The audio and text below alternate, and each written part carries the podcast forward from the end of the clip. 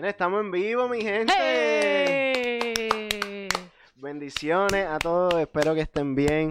Este, se emocionó ahora, como ahora aplaude, se emociona. Estamos bien contentos de estar de vuelta. Este, esta semanita ahí empezamos más suavecito, no empezamos tan hype como, como siempre empezamos. Este, con, con el tecno. Yo cada vez, cada vez digo, pues esta vez voy a quitar algo para no tener que pasar tanto trabajo en la computadora. Eso, eso ocurre cuando eres sonidista, eh, podcastista. ¿Cómo se dice una persona que hace podcast? Podcaster. ¿Y en español? ¡Boom! en español. Podcaster. Se queda igual. Podcastista, sonidista y todo a la misma vez.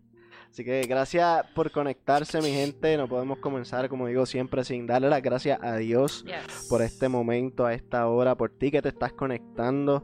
Darle las gracias por darnos la oportunidad de llegar a sus casas, de, lle- de- de llevar un mensaje. Y estamos bien contentos por lo que vamos a, a- a llevar hoy. Así que gracias, Señor, por darnos esta oportunidad. Que seas tú y no nosotros. Amén. Seas tú en todo momento. A ti la gloria y a ti la honra, Señor, en el nombre de Jesús. Amén. ¿Qué pasó? Ajá. este, mi gente, acuérdense que estamos en todas las este, plataformas, en todos los streaming services, básicamente, streaming de, de, de música, streaming services como si estuviéramos en Netflix. Eso estaría, estaría, estaría brutal, ¿sabes? Estamos bien adelante. Profetizando. Estaremos bien adelante. Este, estamos en Spotify, Apple Podcast, este, Google, estamos en todos Apple lados. Music. Apple Music. Plata- plataformas, ¿cómo es que se dice? Que se me fue- Digitales. digitales. Wow. Ya eso se me fue. Yo- plataformas musicales. ¿Qué tú te harías sin mí? Ah, nada, mi amor. Ah. Saludo a todos los que se están conectando y los que se vayan a conectar. Ya tú sí dijiste eso, ¿verdad? Sí. Eliezer, Dios te bendiga. Carmen, Dios te bendiga. Eh, eh, eh, como siempre les decimos, o siempre les digo yo, recuerden que tenemos el número de WhatsApp, va a estar en las pantallas prontamente. Eh, si se quieren comunicar con nosotros, nos pueden llamar, nos pueden escribir, nos pueden enviar un voice. Si tienen hoy, hoy específicamente, si ustedes tienen alguna pregunta, hoy nosotros vamos a compartir un poco de lo que ha sido nuestro testimonio como pareja. Así que si ustedes tienen preguntas, si quieres este comentar algo, recuerden que lo puedes comentar en el Tenemos caption, no lo sabía. wow, eso es nuevo, eso no estaba antes. permiso. Ah, disculpa. Ok, lo pueden comentar en Facebook, lo pueden comentar en YouTube si estás conectado a YouTube. eh, o nos puedes enviar entonces algo al WhatsApp. Y queremos que sea interactivo, no porque vayamos a hablar nosotros dos, queremos solamente escucharnos nosotros dos, sino que queremos saber tu opinión, queremos escuchar tus preguntas si tienes hoy, o leer tus preguntas si tienes hoy alguna pregunta para nosotros. Y estamos a sus órdenes siempre. Ave María. ¿Qué pasó? A su orden. Este, y de lo que vamos a hablar hoy, el tema de hoy, que ya está puesto ahí, cuando, dice, cuando Dios dice aún no. Este, por el lado que vamos, es más por el lado de nuestro testimonio como pareja. Lo que es algo que nosotros, pues generalmente nunca hemos hecho No, generalmente, nunca lo hemos ni, hecho. ni hemos hablado, sí hemos mencionado cosas de nuestro testimonio, hemos mencionado muchas cosas aquí en el podcast. Este, y quien nos conoce personalmente, que pues no todo el mundo nos conoce personalmente, no sabe pues toda nuestra historia y el background de nosotros. Es algo que yo personalmente pues nunca he hecho y, y, y esta vez pues Dios nos da la oportunidad de hacerlo. Es básicamente un empuje. Este, no es por voluntad propia, créanlo. este, pero estamos aquí. Y si, y si te estás conectando y, y no eres matrimonio, no, no te vayas. eh, porque nosotros tuvimos unos episodios donde no fuimos matrimonio, obviamente. So, eh, queremos que esto sea para todo. Es básicamente de cómo relaciones. Eh, cómo es tu relación con Dios, tu relación con tu pareja o persona que tú eh, o futura pareja, eh, eso de noviazgo, esto va a tener noviazgo, matrimonio, un poquito de todo, así que no te vayas, no, te, no dejes como que yo no estoy casado, a mí no me importa, ey, bájale, porque tenemos algo para todo el mundo, queremos compartir nuestra historia, este, casualmente el día, un día como hoy, eh, Dios nos dio el nombre de nuestro ministerio. Eso es bien significativo el día de hoy. Este, y eh, con lo que fue nuestro logo de la primera temporada, eh, esa es la pintura que Dios, este, que una joven llamada Valeria nos regaló. Y con eso básicamente fue el, ok, that's the name, este, Him Plus Us. un día como hoy nació el nombre de Him Ministry. Eh, casualmente nosotros no nos dimos ni cuenta de, eso del nombre hasta ahorita.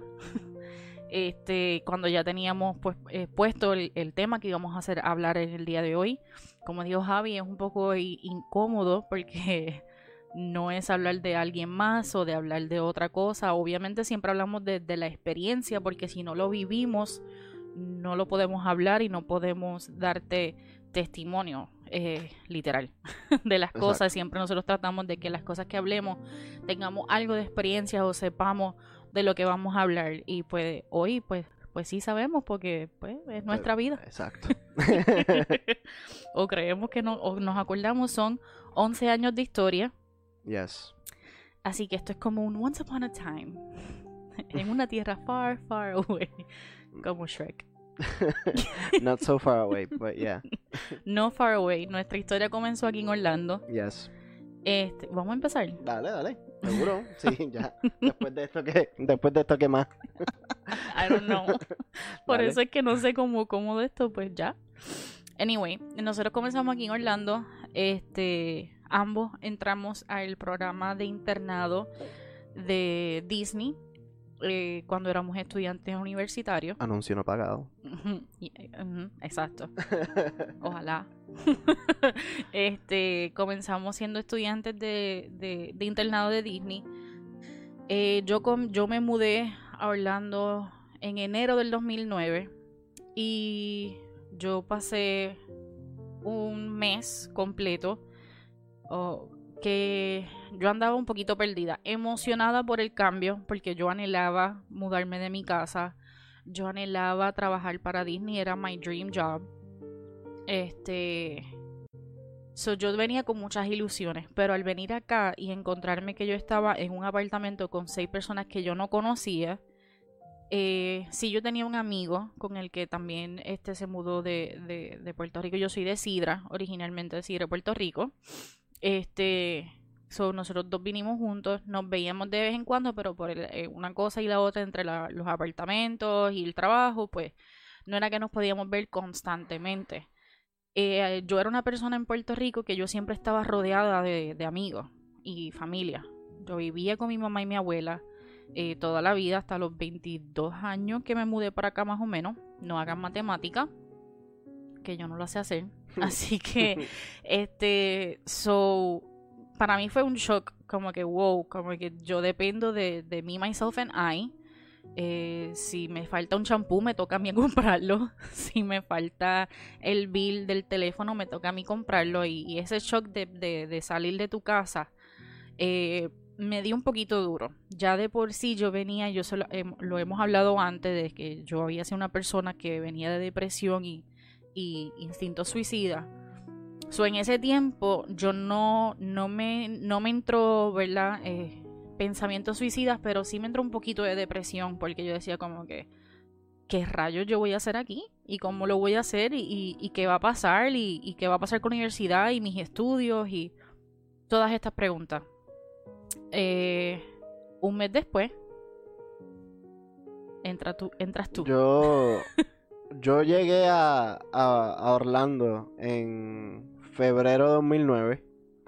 Este, de la misma forma, pues yo sí estaba también estaba en la universidad, vivía con mis padres. Este, y llegué a Orlando bien determinado a, quedarme. Yo llegué con ese plan. Este, nunca fui un amante a, los estudios en la universidad.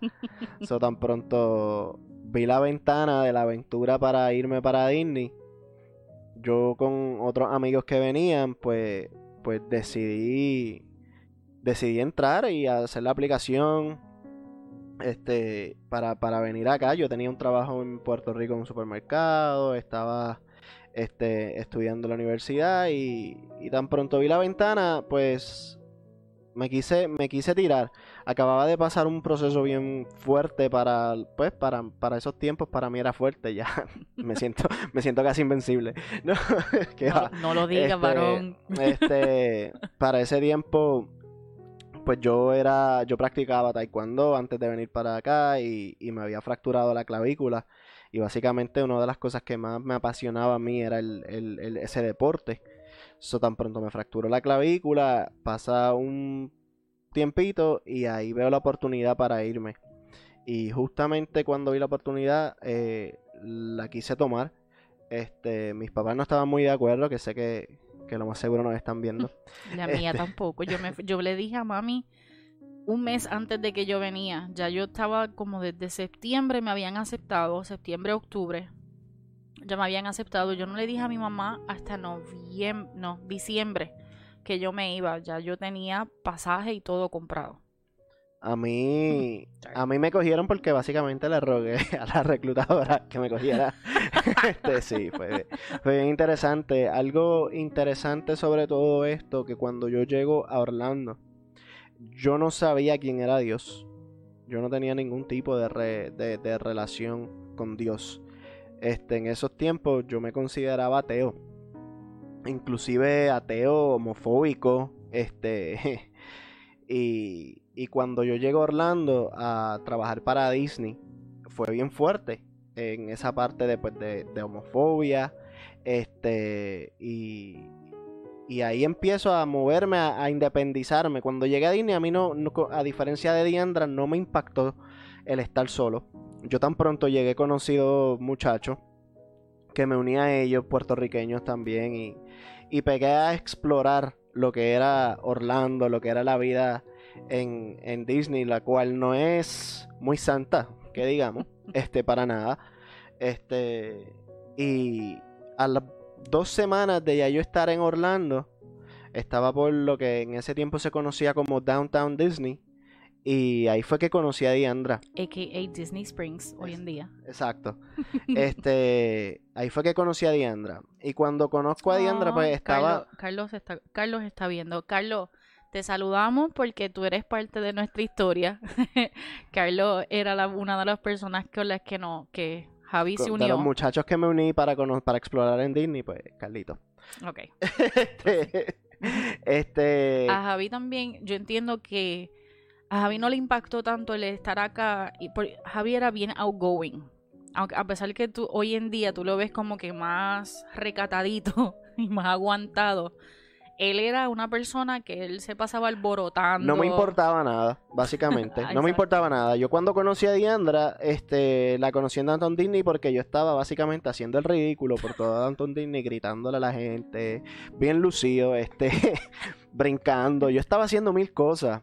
Y... Nosotros, eh, de la manera en que nos transportábamos, era en una guagua, este, autobuses que tenía Disney para, para los, los college programs, que es lo que nos, llamaban los CPs. So, nosotros nos transportábamos en esta guagua a donde quiera, so, dependíamos de eso. So, entonces yo iba a salir a un lugar eh, porque ya yo era mayor de 21 para ese tiempo Javi no era mayor de 21. Aquí con 18 añitos llegué solito. so, entonces él no podía entrar a ese lugar donde yo iba a ir. Eh, a todas estas, la persona con la que yo iba a salir, este, ella se quedó trabajando, something happened. No sé lo que ocurrió. La cuestión es que yo veo este grupo de puertorriqueños y yo dije como que, ah, qué chévere, son boricuas, eh, maybe hacemos conexión. Y yo hablé um, casualmente esa misma semana, el día antes, yo había hablado con dos muchachas que estaban en ese grupo. Eh, pero yo era como que, ok, el grupo está chévere, pero hay este tipo que está haciendo el ridículo y como que no. como que no puedo bregar. eso yo dejé que el que estaba haciendo el ridículo se fuera al frente. So, él se fue al frente con los muchachos y estábamos como que las muchachas más atrás. Entonces de ahí pues que se sigue, sigue el asunto. Este, y básicamente esa fue la noche que nos conocimos. Eh, después de ahí, eh, ¿qué pasó después de ahí? Este, básicamente empezamos sin conocernos. Empezamos básicamente a vivir juntos. Pasó una semana de habernos conocido. Y a la semana de habernos conocido, pues en uno de los muchachos que yo conocía tenía un apartamento de, de un solo cuarto, porque allí te ponen dos camas en un cuarto. Un apartamento de un solo cuarto, donde todo el grupo de puertorriqueños que estábamos juntos Éramos como ocho. vivíamos en un solo apartamento de un cuarto. Eh, vivían, dormían cada, dos en cada cama, dos en el piso, en el mueble, dos- así, por todo el apartamento. Así empezamos a vivir. Esos eran los ocho que nos pasábamos juntos, más si había alguien que vino esa noche de otro, conocimos personas de todos los países, este, son personas que nos conocíamos el día, mira, vamos para el apartamento, era como que el hit, o sea, vamos todo el mundo para ese lugar y pues, Para, y, y- y para marcar eso de que pues sí, empezamos a básicamente a vivir juntos en este, a las dos semanas de habernos conocido, eso hizo que nuestra relación tuviera problemas. Eso tuvi- que, ¿sabes? A principio todo era peaches and cream, como Claro. dicen. Pero el, el que nos hubiésemos apresurado tanto, porque dos semanas empezamos a convivir, a pesar de que era con otras personas, pero ya Diandra y yo estábamos formando una relación. Básicamente nos conocimos en febrero, ya en marzo éramos novios. Marzo 21 Yes. éramos novios. ¿Se acuerda? Me acuerdo, ¿viste? Ap- Chuchín. Ap- Acumulando puntos. este.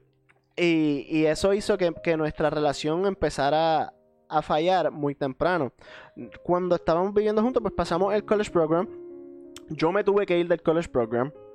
Y cuando me quedé fuera del college program, ella extendió su programa unos seis meses más. So, yo estuve seis meses en Disney. Yo salgo de Disney, me voy a vivir solo y a trabajar. En vez de en Disney, yo estaba trabajando en otra compañía, en un Walmart. No quiero mencionar el nombre, pero los tengo que mencionar. estaba trabajando en un Walmart. It's okay, it's okay. So, tan pronto viene esa división de que ya básicamente no estamos viviendo juntos porque ella vive en un lado y yo estoy en el otro, ahí empezamos con los problemas, porque antes estábamos todo el tiempo el uno con el otro. Sabíamos que hacíamos, los horarios, todo estaba contabilizado. Una de las cosas que deseo también añadir que, que causaron problemas es porque yo al principio de la relación, eh, yo era una persona que tenía mucho temor de Dios. Eh, de Dios en el sentido de que yo respetaba a Dios, yo conocía quién era Dios, Dios era algo y alguien sumamente importante en mi vida. Y le decía, esto que estamos haciendo está mal porque estamos conviviendo y yo no quiero convivir con a- mi pareja, yo me quiero casar. Era lo que yo siempre decía. Yo si voy a estar con alguien, yo me tengo que casar. Yo le tenía terror a esa palabra. Yo le tenía terror. Diandra me decía eso y yo, sí, sí, sí. Sí. Inclusive, a pesar de que cuando nos conocimos, pues yo le había dicho, pues, yo sé que contigo me voy a casar. Y eso fue empezando, esbocado al fin. Este, ¿Se acuerdan cuando él dijo que era aprontadito, o sea, haciendo el ridículo? Yo recuerdo, e incluso nosotros le, podemos decir vivamente, yo estaba, estábamos en una de las guaguas de, Disney. Estábamos, siempre estábamos escuchando música. La música es algo que a nosotros siempre nos ha unido, siempre nos ha eh, encantado la música. Nos hemos llevado- dejado llevar mucho por la música. Y estábamos escuchando música y salió una canción este de Abraham y Berlisa, de los pastores Abraham y Berlisa, eh, que para ese tiempo estaban en su boom con la música que era más de amor entre pareja. Salió esa canción y Javi me dice, yo me voy a casar contigo y ellos van a estar en nuestra boda. Y yo, ok, yeah, right. Aguántense en Es ese dato ahí. dato importante. Este, este, pues nada, yo estaba trabajando en Walmart y después de trabajar en Walmart empezaron nuestros problemas. Y ahí pues viene nuestra primera ruptura, básicamente. Una de tantas. Porque pues sí llevamos 11 años juntos, pero nos hemos dejado varias veces. Nos habíamos dejado Esa fue la veces. primera. Eso fue en 2010. Todo por el First. desorden que había en nuestras vidas. Yes. Y son cositas pues que quiero dejar claras porque pues esa es la razón por la cual estamos dando este testimonio. Claro. Hay que ser, ser Dios es un Dios de orden y las cosas que Él hace las hace con un propósito y para traerte a su camino y traerte a Él. Por lo tanto, cuando nosotros nos dejamos, esa primera vez ya en el 2010, 2010, Finales del 2009. finales del 2009-2010, yo empiezo a tener mi vida completamente independiente, básicamente, y a tener una vida de soltero un poco, Un poco loco. un poco loco, así como Coco. Exacto. Literal. too much loco for me. Para lo que yo venía acostumbrada, eh, yo decía como que este tipo se fue al garete y de verdad que no. Este, y, y, y no encajábamos. Y entonces, para la misma vez, yo seguía diciendo, pero es que hay algo. Eh, y yo, yo, yo sé que hay algo. Y pues podían pasar un par de meses nosotros eh, separados y whatever, pero de alguna razón u otra, no sé decir cómo fue que regresamos esa primera vez. Este, terminamos juntos nuevamente. Esta vez nos vamos a vivir juntos solos, eh, completamente solos. Comenzamos a vivir en la sala del apartamento que teníamos. Con un piso. inflable. Y en el piso. En el piso, porque el madre inflable creo que duró como dos días, se explotó de la nada. Nosotros, un dato importante en nuestra casa, nunca un madre inflable dura más de dos días. No nos pregunten por qué. No hemos comprado de las caras, de las baratas, de las que se inflan solas, de las que tú tienes que inflar. No importa la marca que nosotros hemos comprado, dura dos días y se desinfla, se murió y ahí quedó. Si ustedes han encontrado en su vida un matre inflable que ha funcionado, please, déjenos saber. Porque a veces viene nuestra familia, queremos acomodarlo y literal a veces están durmiendo un día, chilling, al otro día, puf, matre inflado. Nota aparte. Anyway, este, comenzamos esa vida. A los pocos meses mi mamá se mudó con nosotros. Este, porque pues ella, mi, yo, eh, bueno, yo me he criado mitad en Florida, mitad en Puerto Rico. Yo viví en Florida, en Miami, hasta los 10 años. A esa edad yo me mudo para Puerto Rico. So, yo siempre anhelaba la vida de acá porque fue con lo que yo me crié, con lo que yo me quedé. Este, pero anhelaba entonces mis amigos y familias de Puerto Rico. That was, por eso era como que tanto revolú como que al principio. Entonces mami se muda para acá, este, con nosotros. Estuvimos varios meses juntos. Eh, y eh, yo, era, yo era una persona que desde mis 12 años un doctor me había dicho que yo era infértil, que yo no iba a poder tener hijos nunca porque eh, mi, mi vientre no era propicio para cargar un hijo y un montón de cosas que obviamente a los 12 años yo no iba a entender. Realmente nunca quise entenderlo. Ahora yo entiendo que es porque yo nunca quise aceptar esa palabra que estaban poniendo sobre mí, porque mi anhelo siempre fue tener una familia y tener una familia bien y tener un hijo. Eso es algo que yo le decía a Javi desde que nos conocimos desde el día uno. Mi anhelo es tener un hijo. Yo quiero una familia. Y yo quiero una familia que dure para siempre. Entre todo ese vivir juntos, este, ya de habernos dejado volver, vivir juntos, vivir con, con la suegra básicamente, este, ella queda embarazada Uh -huh. y uh, de este, al, eh, o sea, anhelaba un hijo, anhelábamos, pues no me puedo quedar atrás, no puedo decir que yo no, yo tampoco, yo sí, anhelábamos un hijo, todo esto sin habernos casado ni nada, pues simplemente en esta relación que, que, que comenzó pues apresura, apresuradamente. Uh -huh. Este, ya quedé embarazada, empezamos a ir a las citas. Eh, realmente no teníamos muchos recursos para esos tiempos. Teníamos un carro que, que, costó 500 dólares, porque todos los carros que tuve antes del que tengo ahora costaban 500 dólares. Este, y así como reemplaza, los reemplazaba con el mismo que me pagaban del, del que había que votar, básicamente. Lo de los matres inflables, aplíquenlo en el carro.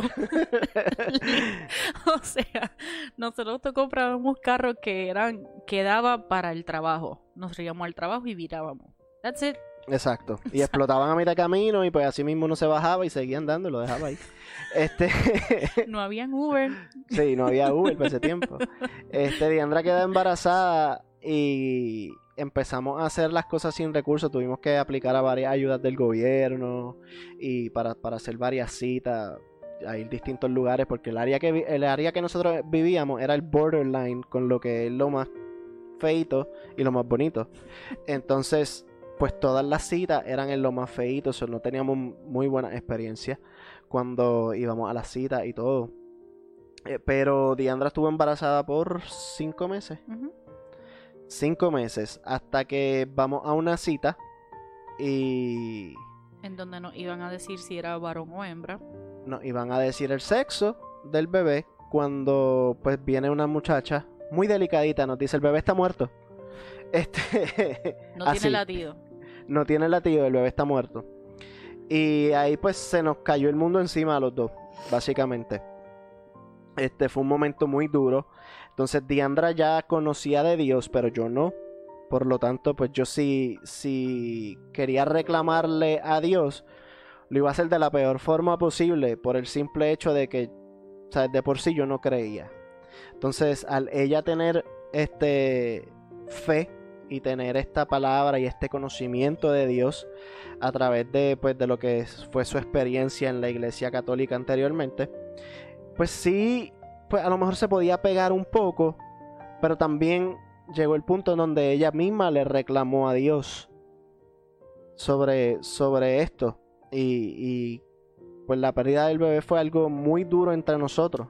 No sé si quieres aportar algo en eso. Eh, sabía que iba a llorar hoy, era, es obligado. este, como dice Javi, como yo tenía esta, esta relación con Dios, que siempre fue una conexión diferente, eh, lo único que yo no entendía cuán diferente era hasta ahora, pero sí le reclamaba porque le, pero mi reclamo era, número uno, hay tantas personas que no quieren a su hijo y yo que deseo y anhelo tener un hijo, me lo quitas. Ese era, ese era mi, mi, mi dolor número uno. Eh, y el número dos era, a mí me habían dicho ya que yo no iba a poder tener hijos, ya yo tenía entre seis y que en algún momento yo adoptaría un hijo y todo estaría bien. Este, entonces tú me bendices, me dejas saber que yo puedo tener un hijo y me lo quita. Eso era como que, like, what's going on? Yo entro en una depresión en donde, y era una depresión, esa sí que fue, te puedo decir, diferente a las demás, esta sí fue real, en el sentido de que yo no le hablaba a Javi sobre lo que yo sentía, yo me encerré totalmente, yo no le hablaba a mi familia, yo simplemente pasó eso, pasaron como dos o tres días yo encerrada en mi cuarto, y de la nada, pues me levanté y seguí como si nada hubiese pasado. Sin decir que yo sentía. Sin decir eh, que Fue iba a poner pasar. un parcho. Poner un parcho. Porque yo hice lo mismo. Yo, eso fue algo que yo también hice cuando nos enteramos de, de todo esto. Pues yo traté de estar ahí para Diandra lo más que podía. Y pues hacerme el fuerte. Hacerme el fuerte en, en todo. Básicamente continuar la vida como si nada hubiese pasado. Pero el no hablar aportó que en, que en un sentido yo sintiera que a él nunca le importó. A la misma vez, el que yo me encerrara, a él se, él se sintió como que ella no desea que yo sea parte de su dolor, ella no me quiere a mí como tanto como si hubiese querido ese hijo. O sea, como que éramos dos mundos totalmente aparte. Estábamos juntos en una misma casa, en una misma relación, pero no teníamos relación. O sea, sí cuando había paris y, y jangueo, éramos los mejores. O sea, ah, para arriba, abajo, qué chévere, brutal. Pero a la hora de nosotros comunicarnos y nosotros decirnos, mira, me- esto me duele y me está matando. ¿Qué hago? Eso no pasaba entre nosotros. Nosotros éramos como que, it'll be okay, it's okay. Eh, eh, ya pasará. Llega el punto en, en, en esa relación donde pues la comunicación es completamente Escasa, nula, ¿no? escasa, y que pues por lo tanto yo empiezo a tener mis amistades y con esas amistades yo me iba a janguear básicamente a cada rato y ella pues hablaba con sus amistades y hacía lo que sea con sus amistades. Hasta que llega el punto donde volvemos y nos dejamos. En esa vez pues ya era la segunda vez que y, y teníamos problemas serios, nos faltábamos el respeto, o sea, eran problemas feos. ¿Qué pasó en ese momento? Yo decidí irme para Puerto Rico. Porque, pues, a, a- a pesar de todo, solamente llevaba dos años en Orlando. Este. Un año y medio. Ajá, un año y medio, dos años en Orlando. Y, pues, era básicamente retomar todo lo que había dejado en Puerto Rico. Y. Y ya. La realidad es que no fue así de fácil. Eh, yo volví a Puerto Rico, como quien dice, con el rabo entre las patas, como dicen. Y en Puerto Rico, con lo que me encontré fue con una situación peor. Entonces, Puerto, en Puerto Rico no había trabajo. Yo tenía que buscar este, la forma de, de, progresar. Ya yo me había convertido en una persona completamente independiente. So, el tener que regresar a la casa de mis padres, que mis papás pues me dieron el break de, de, de apoyarme y estar todo el tiempo ahí para mí durante todo ese proceso. Este, me dieron un, mi semana de recovery básicamente y, y, hasta que llegó el punto donde yo dije pues tengo que echar para adelante y tengo que hacer algo, empezó a buscar trabajo y a tratar de poner mi vida en orden, pero no, no daba pie con bola, simplemente en Puerto Rico no, no había nada que buscar. Y eso estamos hablando de hace años atrás, en el 2011, 2012, este, y no encontraba nada. Y llega el punto donde Diandra y yo comenzamos a hablar otra vez. Este, y luego de estar hablando otra vez, pues, este, al mes, estoy de regreso en Orlando. Y nosotros, cuando nosotros nos dejábamos, era una dejada de película. O sea, eran unas peleas y unas discusiones horribles. Nos faltábamos, como él dijo, nos faltábamos el respeto emocionalmente de una manera bien dura. Donde ambos nos, o sea, nos bloqueábamos de los teléfonos, nos bloqueábamos de emails, de todo, o sea, de cuánta cosa nosotros nos podíamos bloquear. No nos hablábamos. Pero siempre había alguna cosa que ocurría o algo que pasaba que entonces volvíamos. En esa ocasión, esa sí que me, acuerdo, que entre una cosa y la otra, eh, Javi dejó el carro perdido, obviamente cuando se va. Eh, yo no de 500 dólares. yo para ese tiempo yo no tenía tablilla, la tablilla estaba a nombre de él. Y él no dejó nada set, él se fue y, y, ya. Entonces, a los pocos meses yo realmente el carro no, no, lo, no lo usaba, porque yo trabajaba cerca de donde vivíamos, por lo tanto yo me dejé llevar por el, por, caminaba, that's it. Pero ya llegó el punto en que mi mamá decía como que, mira, eh, necesitamos un carro para movernos, para hacer compras y qué sé yo porque dependíamos entonces de otras personas, este, pues me toca reach out a, a Javi y decirle, mira, yo necesito tu firma, yo necesito que tú me, me envíes algo donde yo pueda hacer el traspaso de este carro a, a, mi nombre para poder tenerlo. Entonces con eso pues fuimos comenzando a hablar y de a partir de ahí pues a suavizar la cosa hasta que pues Javi regresa nuevamente. Y nosotros pensábamos que arreglábamos los asuntos. Yes. Pero la realidad del caso es que no arreglábamos nada. Siempre era el mismo proceso de poner un parcho en todo lo que nos sucedía. Era poner un parcho y seguir andando. Y volvíamos, volvíamos a estar juntos otro tiempo. ¿Qué pasa? Era como, era como un, juego, literal. O sea, era como que nivel 1, ok, ya pasamos ese problema. Ya para la próxima no pasábamos ese mismo problema, pero something else pasaba, que era como que, wow, breaking point. Se acabó. Y ambos éramos bien testarudos. Ambos éramos una persona que esto es lo que yo quiero, punto y se acabó. Javi igual, y Javi era una persona de disciplina. Él es bien disciplinado. Bueno, él dijo que hacía taekwondo Así mismo es el carácter de Javi. Él es bien disciplinado y es a esta hora y es esto y es ahora. And that's, it. There's no in between. Es eso y ya. Yo soy un poquito más manejable, para la misma vez también yo quiero las cosas de cierto modo ordenadas y de cierto modo hechas. Y eso era como que constantemente un choque. Entonces ninguno queríamos ceder. Eh, yo, eh, por mi parte, yo quería que él fuera a la iglesia conmigo.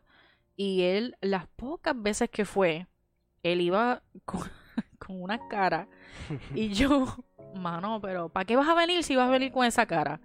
Para la misma vez, porque, hello, hermana, porque tú le estás, lo estás obligando casi. entonces él decía, me decía como que, ok, yo voy. Pero no quería, entonces, obviamente es gracioso, pero la iglesia católica, los que han ido a una iglesia católica, hay mucha rituales y, cosas de arrodíllate, párate, hay muchos protocolos. En este momento te paras, en este momento te arrodillas, en este. Entonces yo lo miraba como que no te vas a arrodillar. Entonces él me decía, no. Porque el número uno no lo entendía. Número dos. Y sí sabía, porque pues aparte de, pues, de lo que es mi testimonio como persona, aparte, pues, pues yo sí visité iglesias católicas, mi abuela y, mi mamá iban a la iglesia, este, y sí sabía, y yo llegué a hacer la primera comunión, Pero siempre llegaba el punto en el que pues no, no me gustaba y no quería ir. punto. no quería ir. Este, pero sí, eh, pues yo iba para complacerla, básicamente.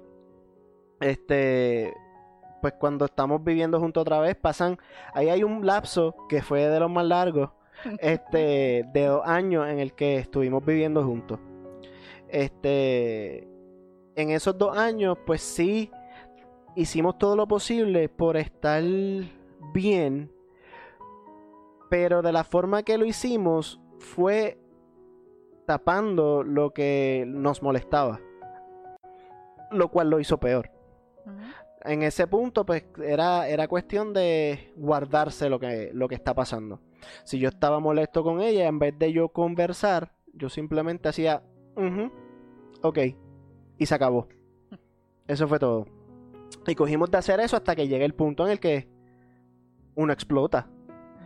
Y en ese punto que uno explota, pues yo siempre era el tipo de persona que todo lo que pasara, equivalía a que si tengo un problema me voy a janguear. Esa era mi forma de, de, de, yo pues liberar el estrés, de sacar ese esa rabia que a mí me daba, porque yo siempre pues cuando, cuando estaba en eso pues yo estaba amargado todo el tiempo. Yo estaba amargado. Y mi forma de hacer las cosas era pues con un jangueo. Y era solo, porque no es que yo pues salía con ella, no, yo no, yo no salía con ella. No era que me decía, Diana, necesita, vamos a salir. No, era una discusión y salía por la puerta y maybe yo lo veía, maybe no. Porque literalmente él, él sabía llegar a la hora que le diera la gana como si viviera solo. O sea, era, por eso les decimos como que no había nada de comunicación. Yo por mi parte trataba de hablar un poco más, pero a la misma vez no sabía decir las palabras adecuadas. Yo no sabía expresar mis emociones cuando era con él. Yo siempre he sabido expresar mis emociones con, con, con amistades, porque ni tan siquiera con familia, con mis amistades. Pero cuando era con, con él, cuando estábamos dejados y, y, ese, ese tiempo de que estábamos dejados y hablábamos, era cuando más yo me comunicaba. Pero cuando volvíamos a estar juntos, era como si volvieran todas esas cosas que nosotros que nos desunían. Es como si toda esa capa de cosas volvieran en sí. Entonces yo me volvía a reservar y me volvía a encerrar y, y en muchas cosas él pedía que yo compartiera cosas con él. Y yo era todo lo contrario, como que no, yo no voy a hacer eso. No, eso a mí no me gusta. Y eran cosas que nosotros habíamos hablado ya anteriormente. Mira, estas son las cosas que yo quisiera para nosotros poder volver. Estas son las cosas que yo quisiera. Y él a veces ponía, muchas de las veces puso un poquito más de esfuerzo, pero yo me echaba para atrás. Porque yo lo que sentía era como que, it's gonna happen again. Vamos a volver a dejarnos. Yo tenía eso como que en la parte de atrás de mi cabeza, todo el tiempo, como una vocecita diciéndome, esto va a volver a suceder esto va a volver a suceder. Y era como un masoquismo, porque entonces, y una culpabilidad, y, y, mucho, y arrastrando muchas cosas, yo decía, sí, yo te perdono, pero en realidad yo no lo estaba perdonando, porque yo a cada momento que podía les recordaba lo que sucedía. De igual manera, este, él, si en algo él había, me había dicho que me perdonaba, en cualquier discusión eso volvía a surgir, pero like this. Lo cual no es un perdón sincero. Exacto. O sea, cuando las cosas están perdonadas, ya quedan en el pasado y, quedan completamente olvidadas. Este, ¿qué pasa? A raíz de tanto problema, vuelve y nos dejamos una tercera, cuarta vez. Yo creo que vamos por la cuarta. Una cuarta vez. En este, antes de dejarnos ahí, ya mi rebeldía era. no tiene nombre. Mi rebeldía sea, era sumamente grande al punto donde yo me busqué otra persona. y, y no, no, no. Este, ah, Me busqué otra persona y, y ella me, me, vio con la otra persona. Y eso pues sí, la desfachatez de, de, de hacerlo por el simple hecho de que ya tenía tanta rabia que la rabia se tornó en dolor y ese dolor se tornó en ganas de hacer daño. Este para ese tiempo también el hermano de Javi vivía con nosotros. Ya mi mamá no vivía con nosotros, pero sí el hermano. Entonces también esa es otra cosa que añadiendo a nuestras cargas y a nuestros problemas, y no es porque él sea un problema, sino porque nosotros no sabíamos vivir uno con el otro, pero siempre añadíamos a más gente. En varios episodios nosotros por ayudar, este, nosotros prestamos nuestra casa eh, o nosotros queríamos que otras personas vivieran con nosotros. Pero si no hay convivencia buena entre uno y el otro, imagínate tú añadiéndole. Es como si, si tú a un bizcocho le, le añades todas las cosas que lleva, pero entonces vienes y le añades un montón de sal de más, pues vas, vas a ver malo.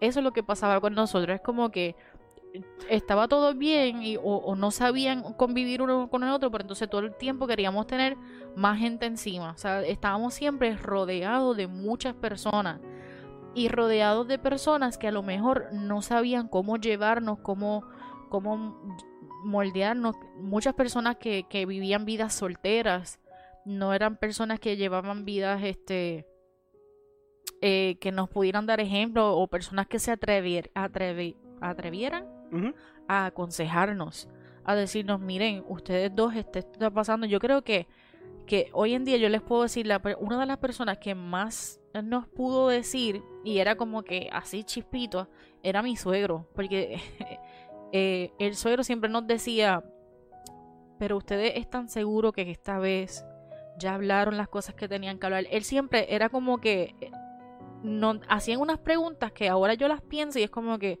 él trató. No, eso, y eso eres tú, imagínate a mí. y algo peculiar eh, de la familia de Javi, la familia de Javi, ellos son el núcleo, ellos son apegados nivel... Arriba para el que no te ve. ah, esto no se ve. No, no pero para el que, que te escucha en Spotify ah, después. Ah, qué bruta. Mala mía. Es a otros niveles. Ellos hablan eh, a todos los días, múltiples veces al día. Si sabemos que están conectados hoy, lo van a saber, ellos lo saben. Y a mí, como yo no tenía eso, a mí me molestaba. Y yo decía, pero es que yo no entiendo cómo él siempre se acerca a su familia antes que a mí. Y eso era parte de nuestros problemas porque yo no podía aceptarlo a él con lo que él, como él era y con lo que él traía, y ver eso como que yo soy una añadidura a su vida. Yo lo veía como que eso era un estorbo en mi vida. Era como que no, ellos se pasan hablando todo el día y, y para cuándo voy a hablar con, yo con él? Habían veces que, y todavía sucede, ya no me enojo.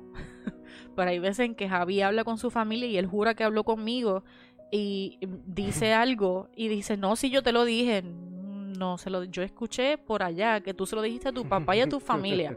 A mí no me has dicho absolutamente nada. Yo soy nota aparte, a mí me tienes que decir las cosas también, al menos que tú quieres que yo esté incluido en la conversación. Pero ha pasado porque él ya piensa que es como que hablar con, con, con uno es hablar con todo.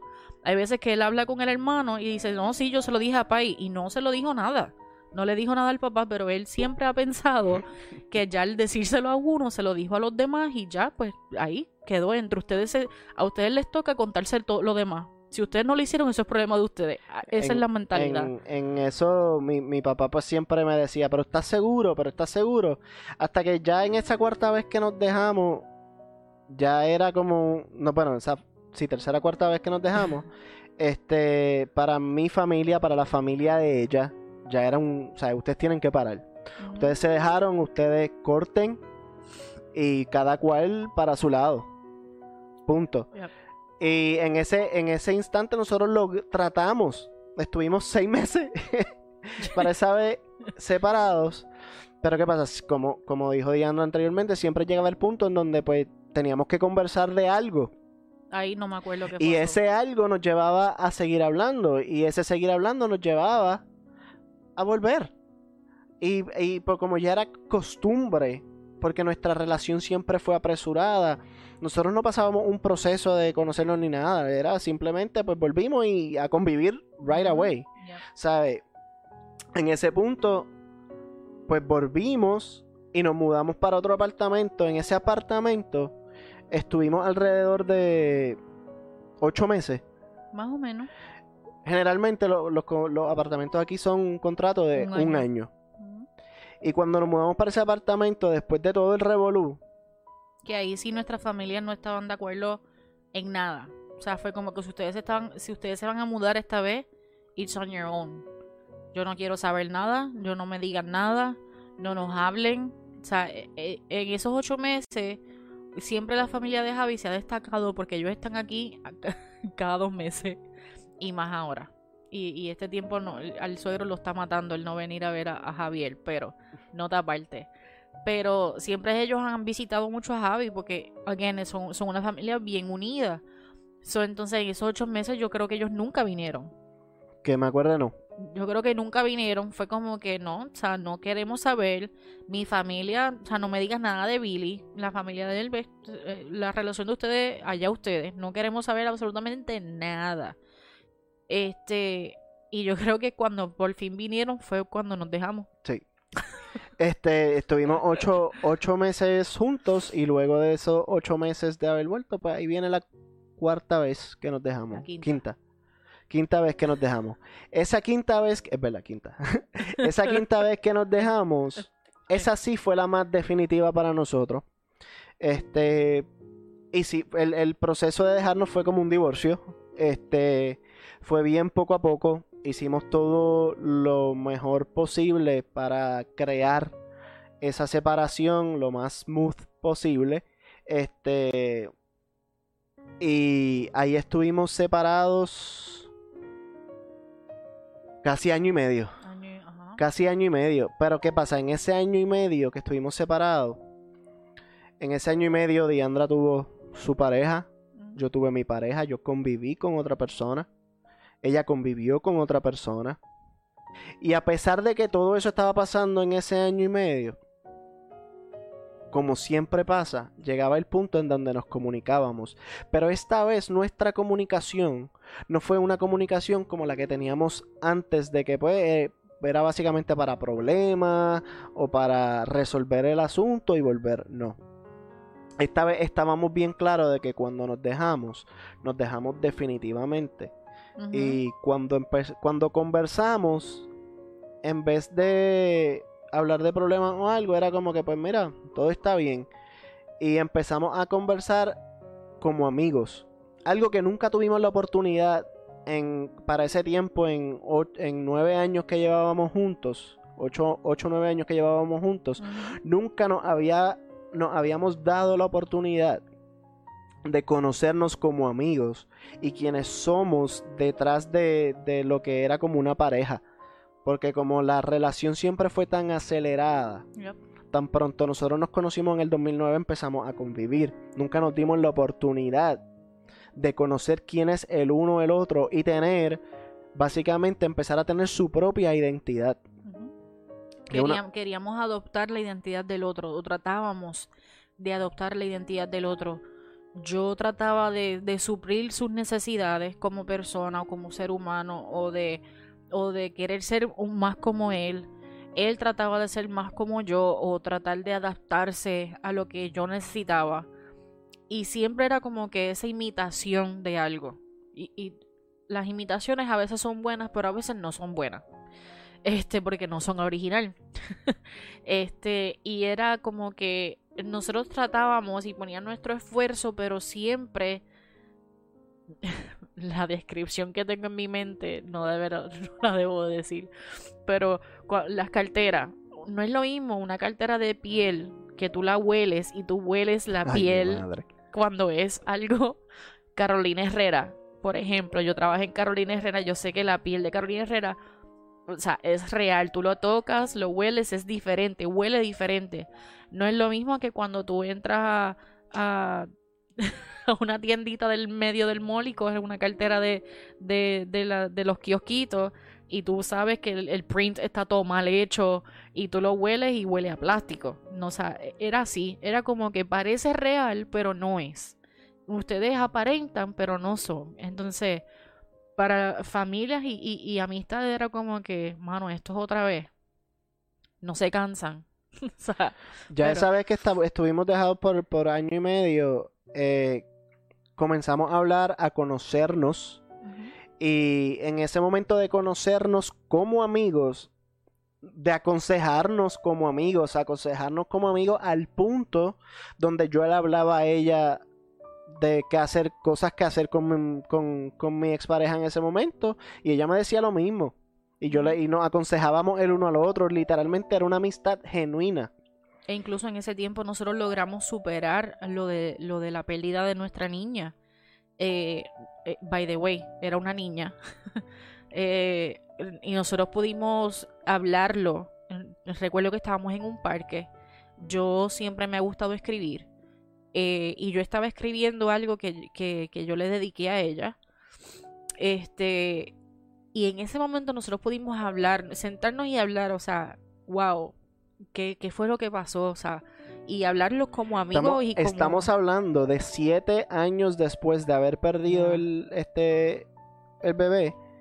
A siete años después fue que nosotros vinimos a superar eso. Ya estábamos completamente separados y tuvimos que hablarlo como amigos primero. Porque siempre teníamos como que... Y, e incluso varias veces vacilando le decíamos como que será que, que nosotros tenemos que volver y no, nos mirábamos y era como que nah.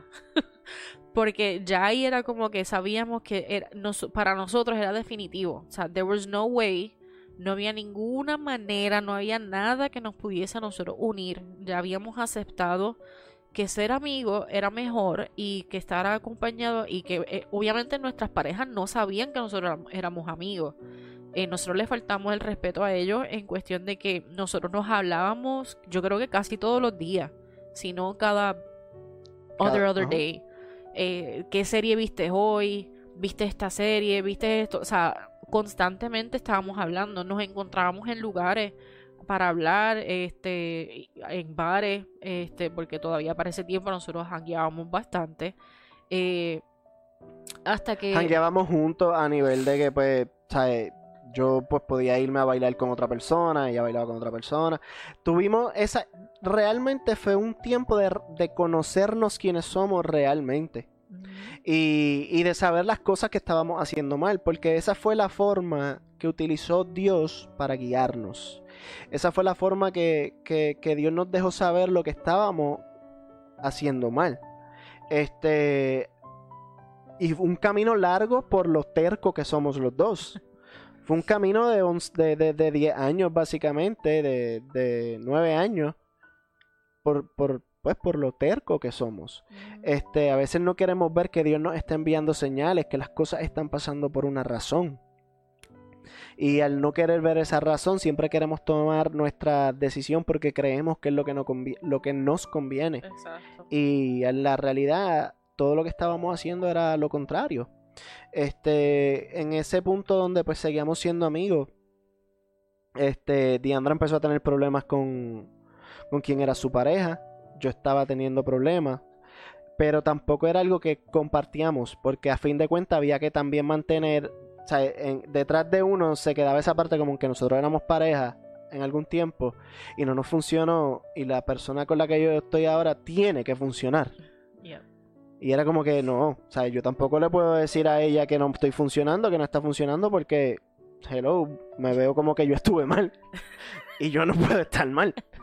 O sea, pero a fin de cuentas, pues ya habíamos superado todos esos problemas. Inclusive lo habíamos hablado. Cada problema que habíamos tenido en ese año y medio, que estuvimos básicamente de amigos, eh, habíamos hablado cuánto problema habíamos tenido y lo habíamos superado al 100%.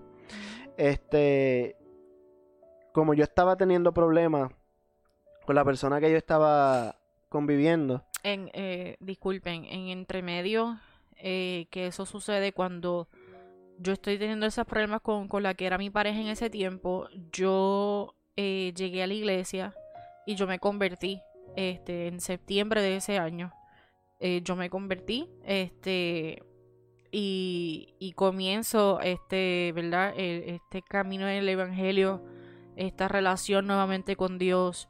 Eh, comienzo a tener experiencias nuevamente con Dios. A ver, obviamente, a sentirme que estoy mal. Esto que estoy haciendo, lo de convivir con alguien, esto está mal.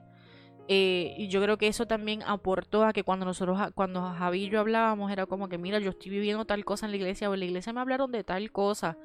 And this una de las primeras cosas que, que Dios me pidió eh, fue perdonar a Billy.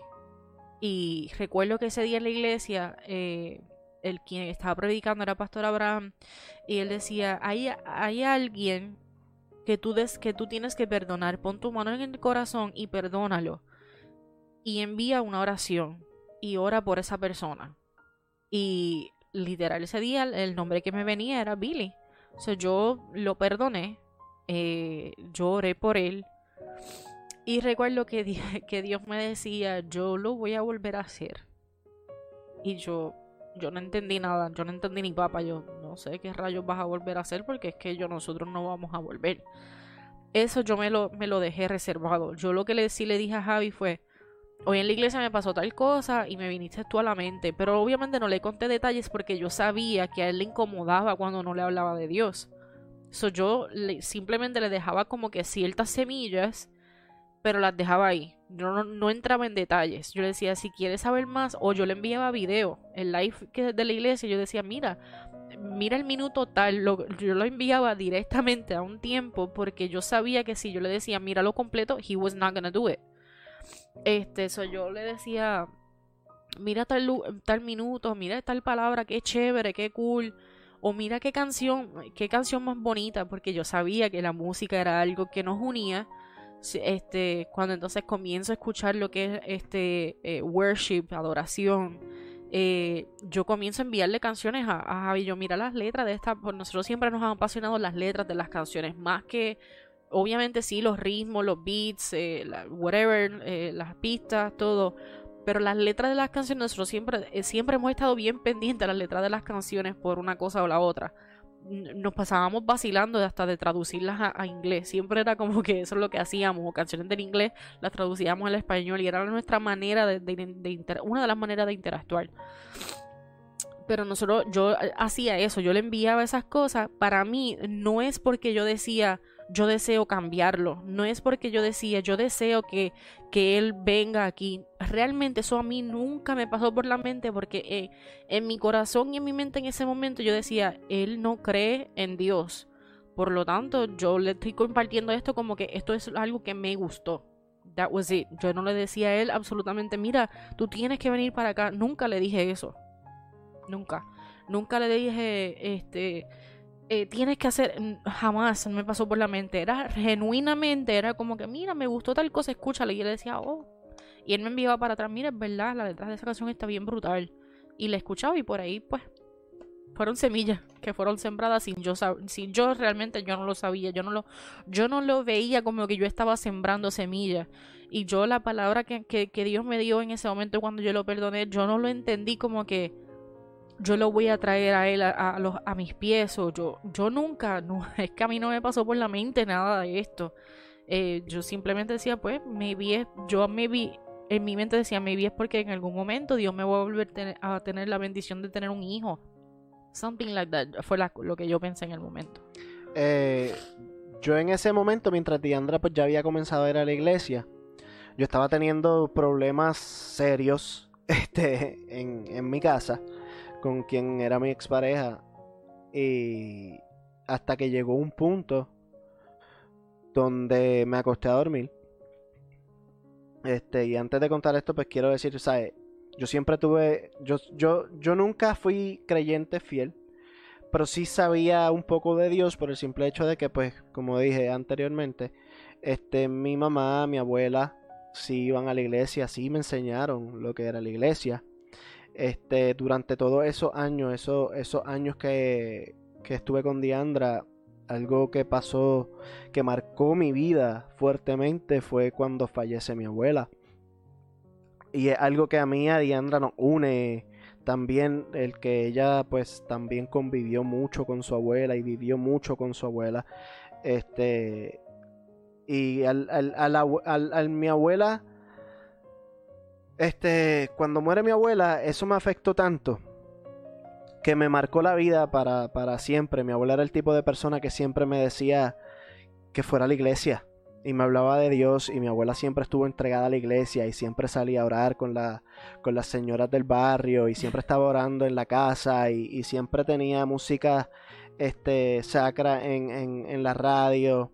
Este, siempre leía la Biblia antes de dormir una, una mujer bien sabia en cuanto se trata el camino de Dios. Ella siempre trató de sembrar eso en mí. Este, y cuando pues mi abuela muere, pues me marcó de tal forma que de ahí para adelante yo tenía visiones donde yo la veía, donde conversaba con ella. Entonces cuando cuando estoy teniendo estos problemas en mi casa, que ya no aguanto más, este llega el punto donde pues conversar con mi abuela básicamente que para mí era conversar con mi abuela, pues también estaba conversando con Dios y yo no lo sabía. Este me acuesto a dormir una noche y en esa noche me despierto a las 3 de la mañana con una visión donde está mi abuela presente a la mano de Dios diciéndome, si tú no quieres creer, pues Él está aquí. Este es Dios. Ahora, levántate, básicamente levántate de la situación que estás y camina, pero camina en el camino de Dios. Y literalmente, esa mañana me acosté a dormir, obviamente me acosté a dormir con el corazón a, mil millas, este, súper asustado, yo pensaba que me iba a morir de un infarto, este, no sé, ¿sabes? fue un flash y todo en, en el cuarto, fue algo bien fuerte, que me impactó más todavía, fue bien real, lo viví, lo sentí, fue real. Este, y me levanto a las siete y media de la mañana con energías nuevas, las energías que te da Dios. Este, me levanto decidido a retomar quien yo soy, ya a tener mi propia identidad, pero no la identidad del Billy del mundo, sino la identidad del Billy que es en Dios.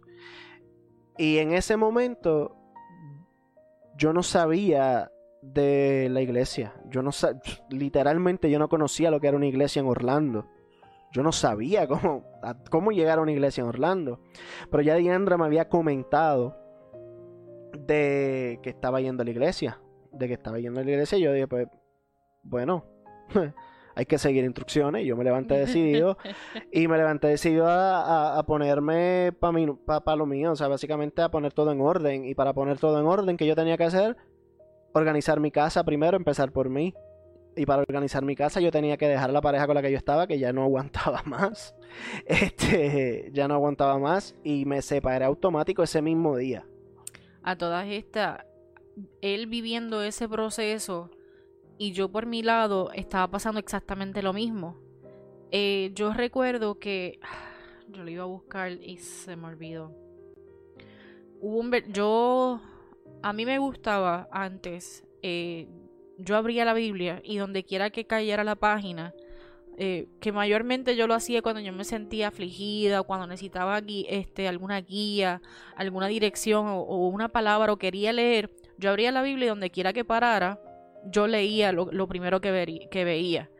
Este, y yo recuerdo que una noche ya yo estaba teniendo problemas con la que era mi pareja, yo había decidido ya eh, romper con, con ella. Eh, todavía vivía en donde yo estaba viviendo, pero estaba, yo dormía en la sala o con, o con el otro roommate que, que donde yo vivía, este, hasta que esa persona se pudiese ir. Eh, y yo no se lo dije a Javi. A todas estas, ni Javi me estaba diciendo a mí lo que estaba ocurriendo eh, con él y su pareja, ni yo, como él dijo. Era como que este, yo no quiero dejarte saber porque entonces vas a ver que, que yo fallé.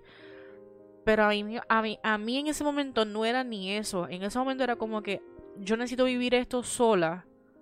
Porque si a mí me toca estar un tiempo sola, yo realmente quiero hacer las cosas bien. Era, era mi oración en ese momento. Este. Y recuerdo que cuando abro la Biblia esa noche salió un versículo que donde decía.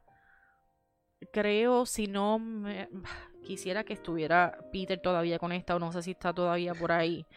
Pero donde dice, creo que, Dios le, que Jesús le estaba hablando a María Magdalena, o no, a alguna María, creo y le decía, ese con el que tú estás no es tu marido. Literalmente, yo creo que si yo abro esa Biblia, pues era una Biblia católica y hice Biblia católica para jóvenes. Este, si yo la abro todavía esa página está marcada, porque yo leí eso y yo decía, pero es que realmente, ajá, yo sé que ese no es mi marido, es lo que yo le decía a la Biblia, o lo que yo decía a Jesús, es como que yo sé que esa persona no, no me corresponde y que no es.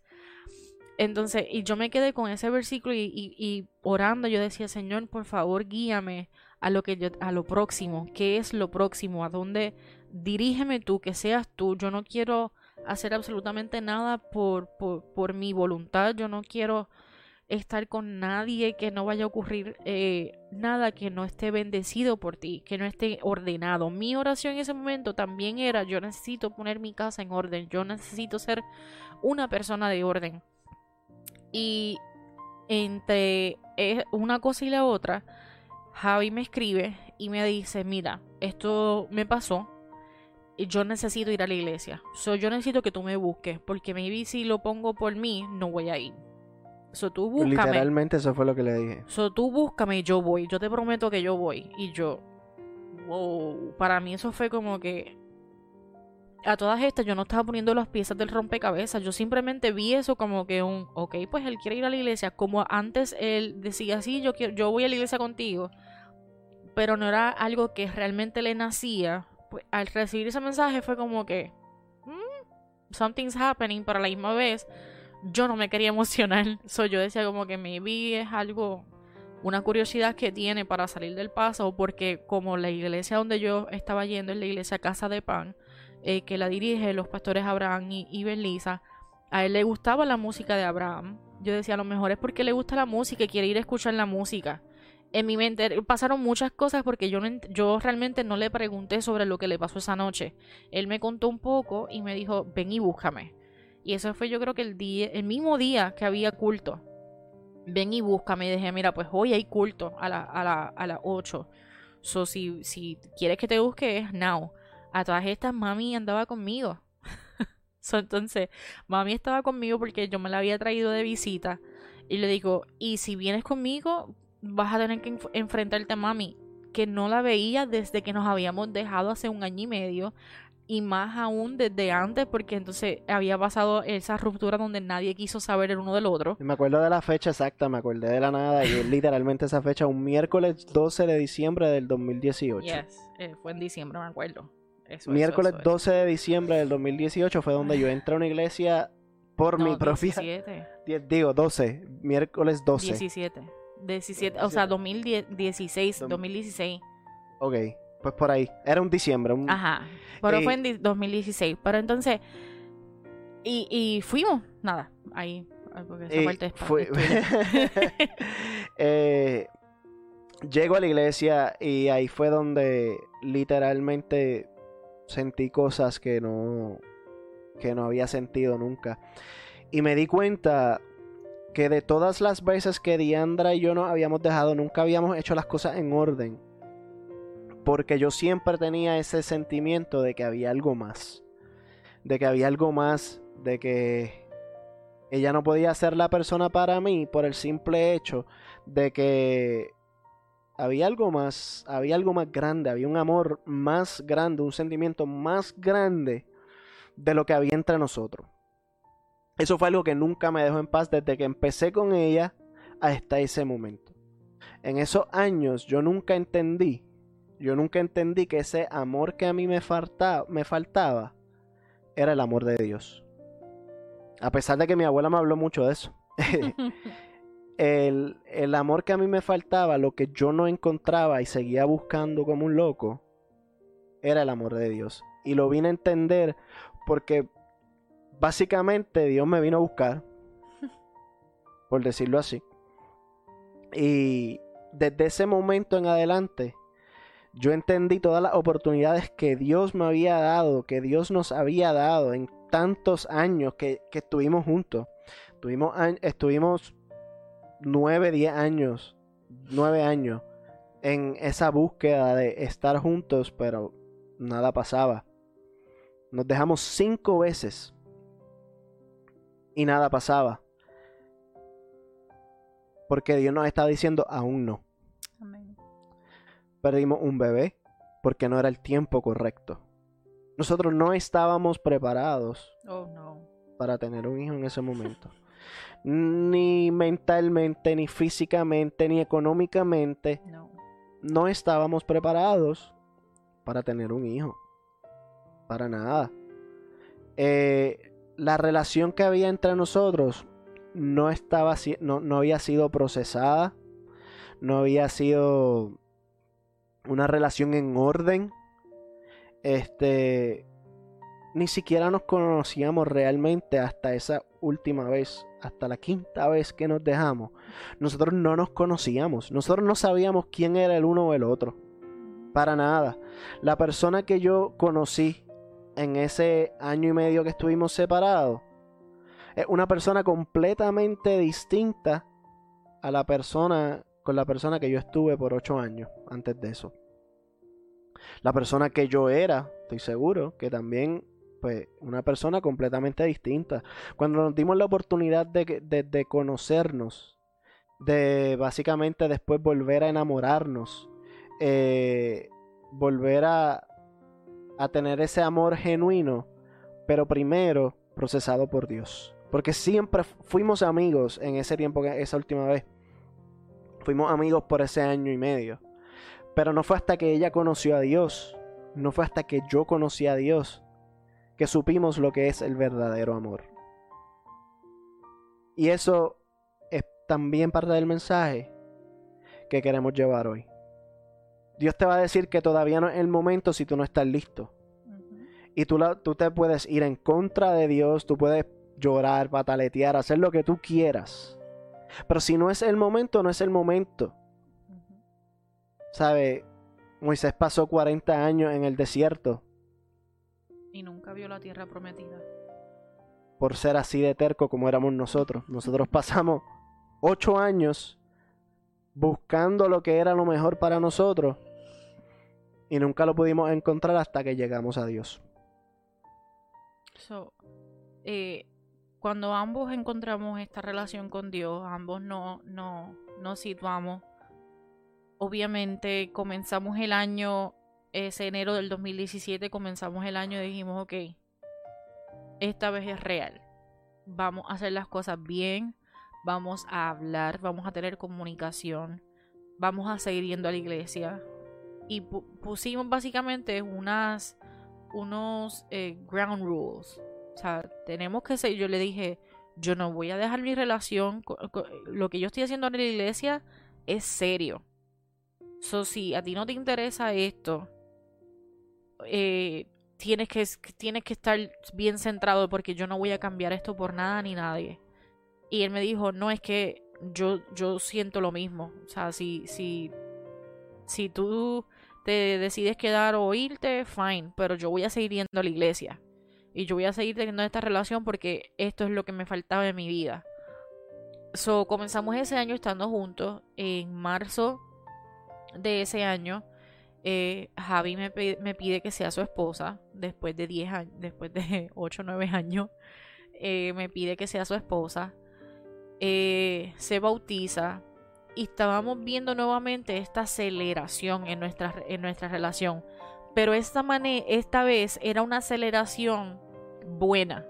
No era una aceleración donde nos sentíamos asfixiados. Y en orden. No era, ajá, no era, una, no era una aceleración donde nos sentíamos como que esto no está bien. Era una aceleración a tal punto que Javi en algún momento le dijo, Dios, si esto va demasiado deprisa, yo necesito que tú pares.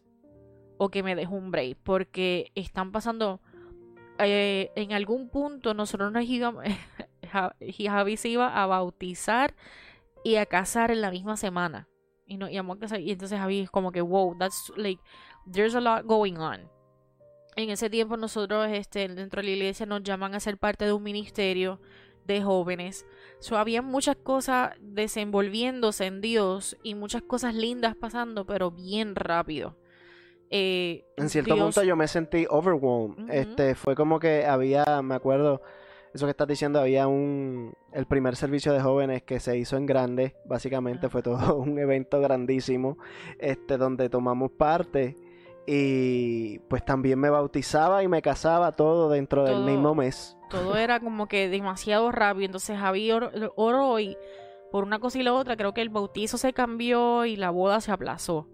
Este, nosotros, yo personalmente siempre había soñado con una boda, o sea, recepción, la familia, todo, todo eso. Aguántense en ese dato ahí. Javi era más como que yo quiero estar casado. Y algo más íntimo. That's it. Yo quiero estar casado eh, y ya, se acabó. Perdón. So, entonces, en marzo nos comprometemos, pasa todo esto, vamos bastante rápido, pero de manera positiva. ¿Qué más pasó en ese año? Eh, nos casamos en julio.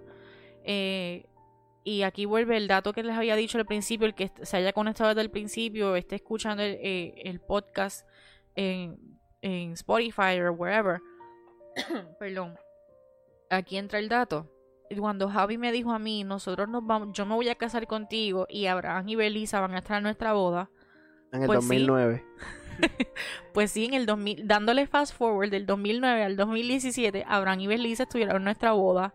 eh, porque Abraham y Belisa eran nuestros pastores. Y entonces ellos eh, fueron, nos cantaron en nuestra boda, hicimos una boda de, de varias, éramos tres Éramos- parejas. eran tres parejas en la de la iglesia. La iglesia. iglesia decidió hacer una, una boda.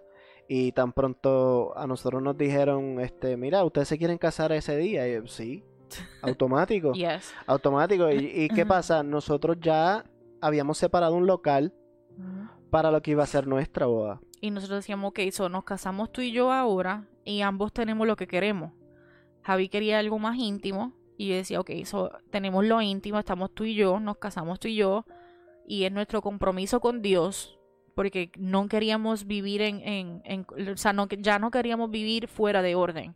Y a nosotros ya reconocer que el convivir era estando fuera de orden, nosotros queríamos arreglar eso ya. Nosotros como que sí estamos juntos, pero queremos hacer las cosas bien. So, tenemos que casarnos. So, la primera oportunidad que se abrió, nosotros dijimos, sí, nos queremos casar. So, tuvimos esa boda íntima y nosotros decimos, pues entonces la recepción y demás la dejamos para el año que viene con nuestra familia. Obviamente en el momento a nuestra familia se incomodó porque era como que nosotros queremos estar en todo. Which, pero esto fue de que nos anunciaron un lunes y el miércoles nos casábamos. O, o, o sea, un lunes antes. Ajá, una semana antes. Perdón. Y nos casábamos ese próximo miércoles. O no había manera de nosotros organizar para que nuestra familia estuviesen. Nosotros lo que les prometimos fue lo que, o sea, tranquilos, nosotros después vamos a tener otra boda en donde vamos a poder estar con ustedes, bla, bla, bla, bla, bla.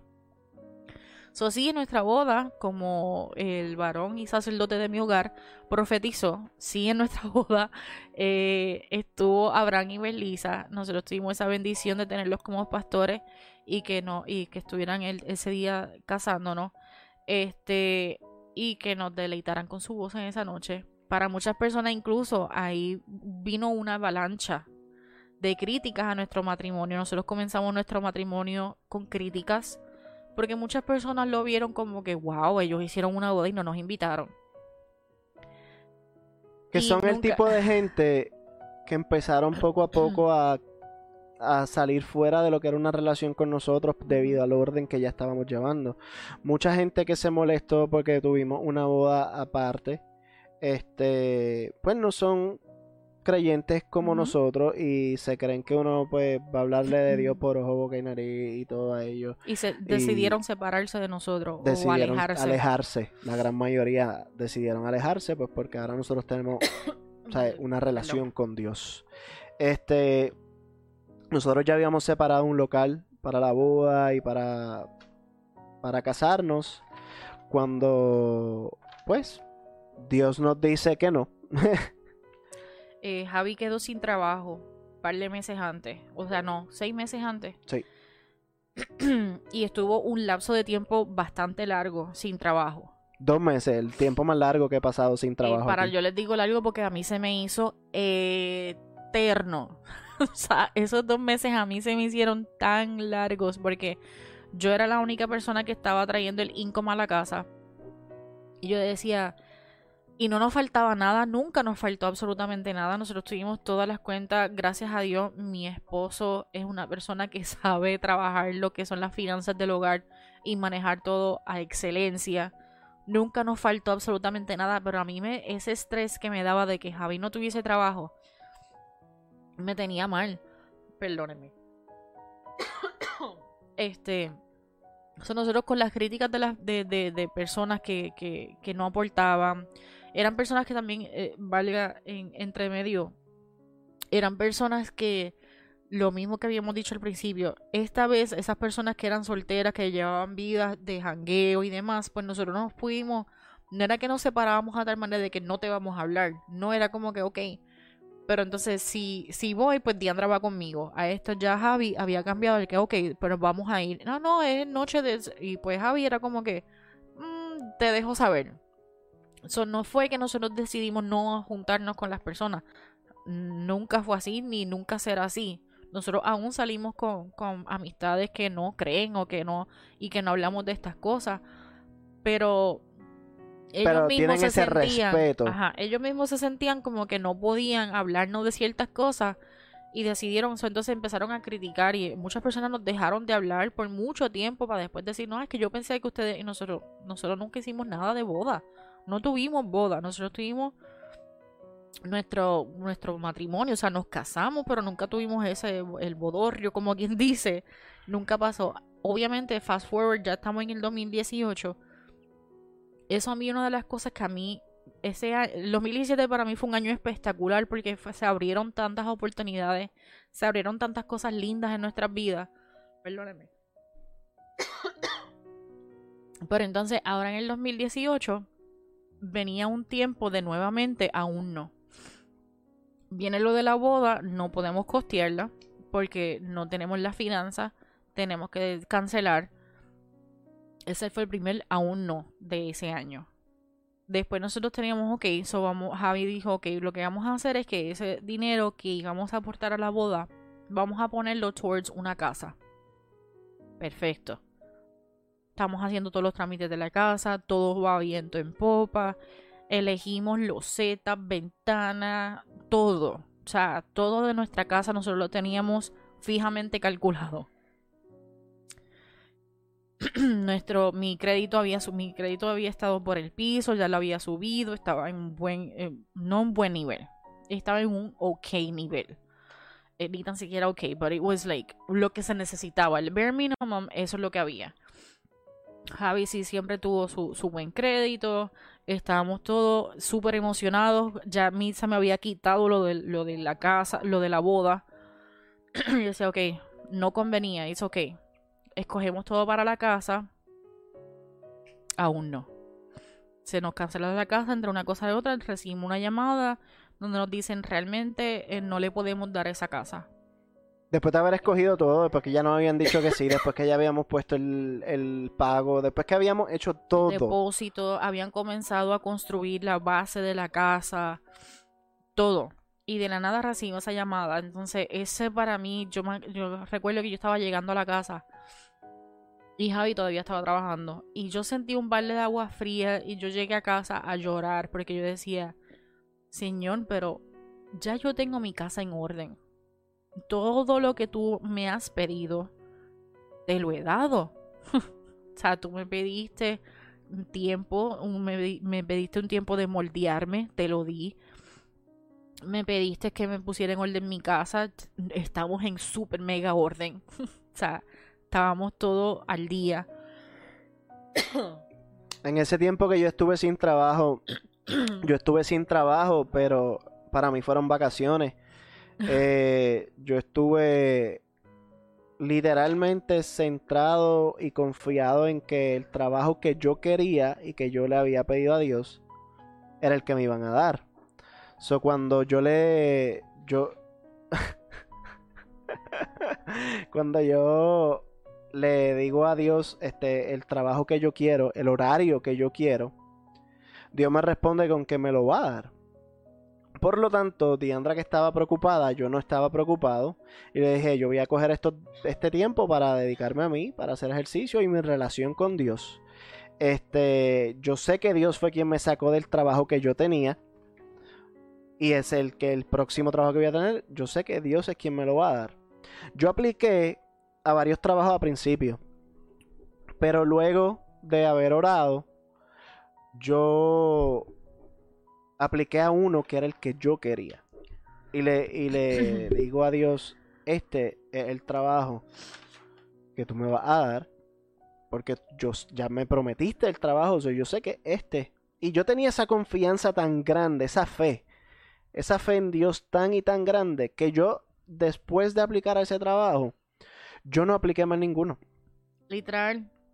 Yo no apliqué más ninguno. Entienden mi estrés. Y yo me quedaba en casa.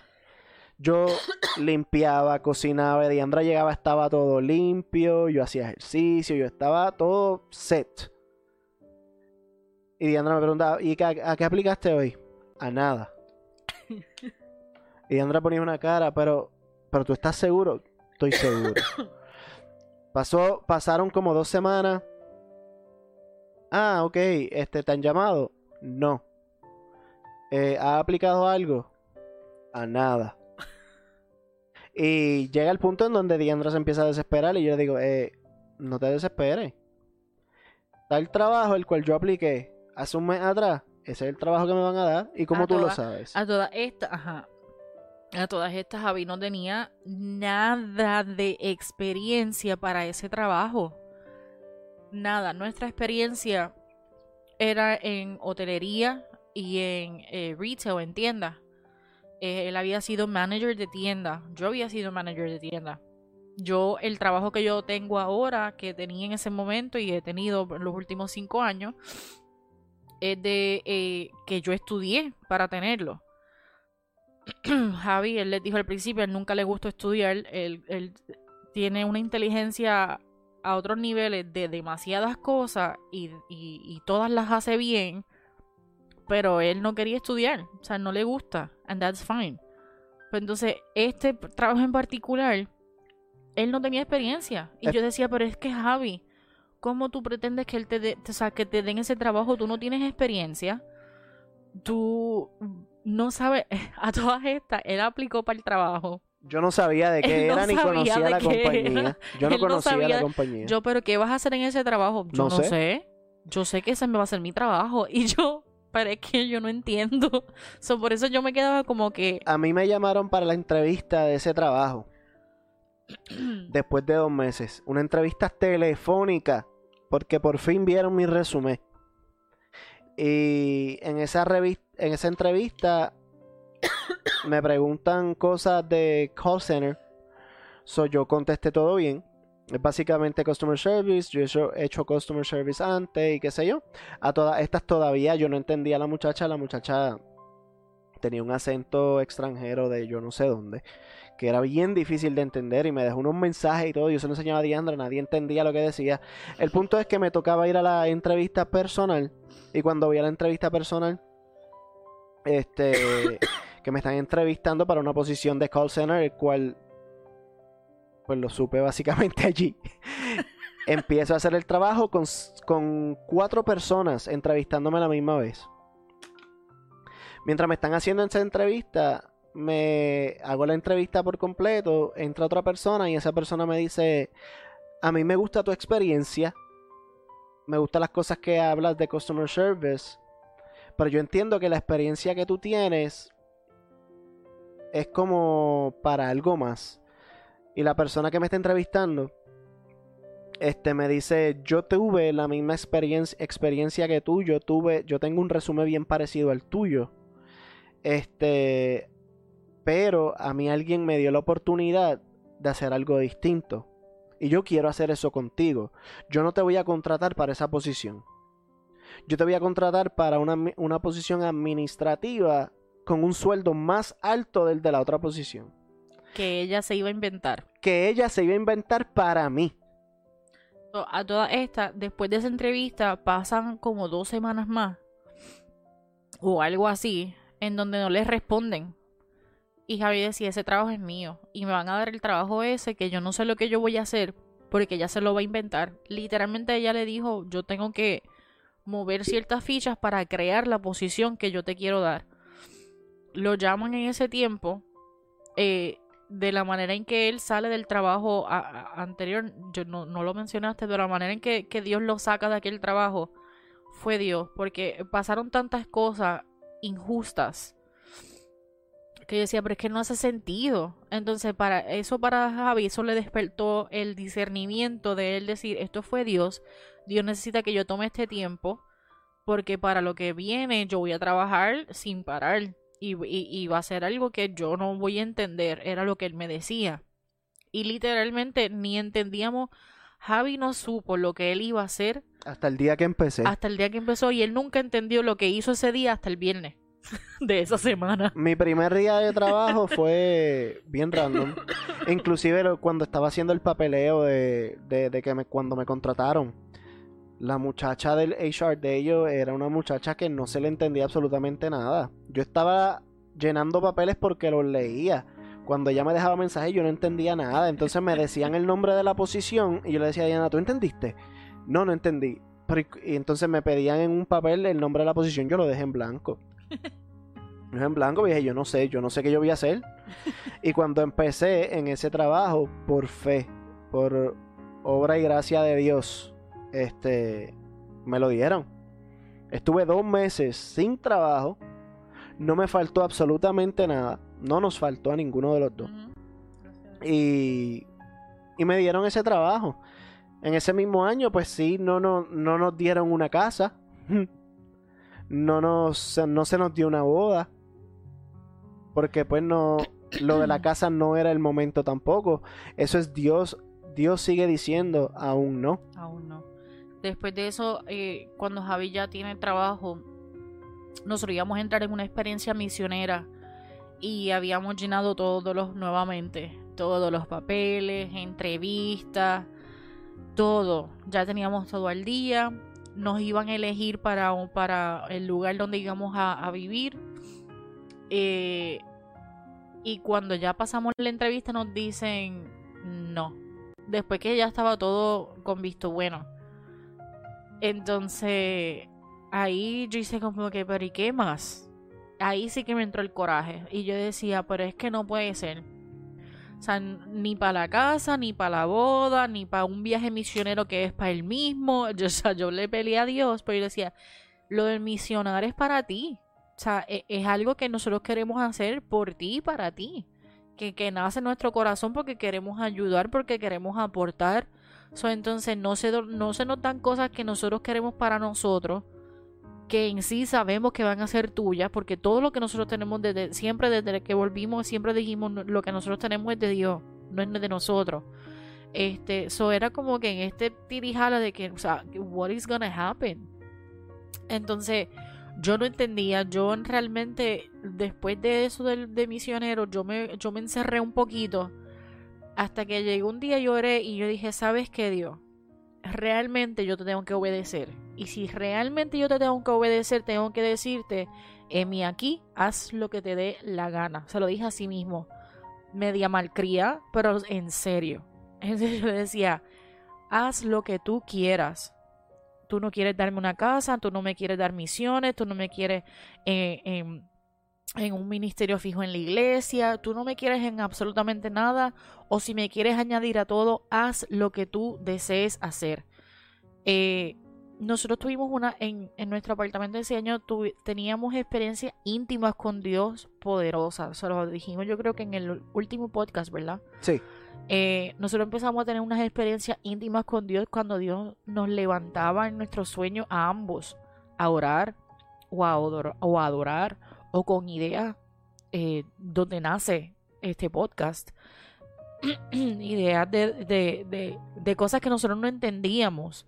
Y nosotros, eh, muchos momentos íntimos bonitos. entonces era como que este, lo que conocen como el yin yang, como que están pasando estas cosas, pero entonces todo es negativo acá, pero todo acá es positivo.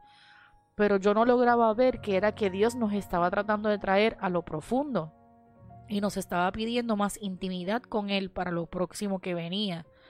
Eh, entre una cosa y la otra ocurre otra de las cosas donde Dios me dice, tienes que salir de donde estás. y me hablaba de, donde, de la iglesia donde nosotros eh, visitábamos. Y yo, no, ahora te volviste loco. Eso, eso sí que no hace sentido. Y me lo, me lo había dicho meses atrás y yo me había, o sea, yo no, o sea, no, no hace sentido. Porque es que aquí yo, yo, yo estoy cómoda aquí. Aquí yo te conocí nuevamente, aquí yo tuve nuevamente mi, mi relación contigo. O sea, no,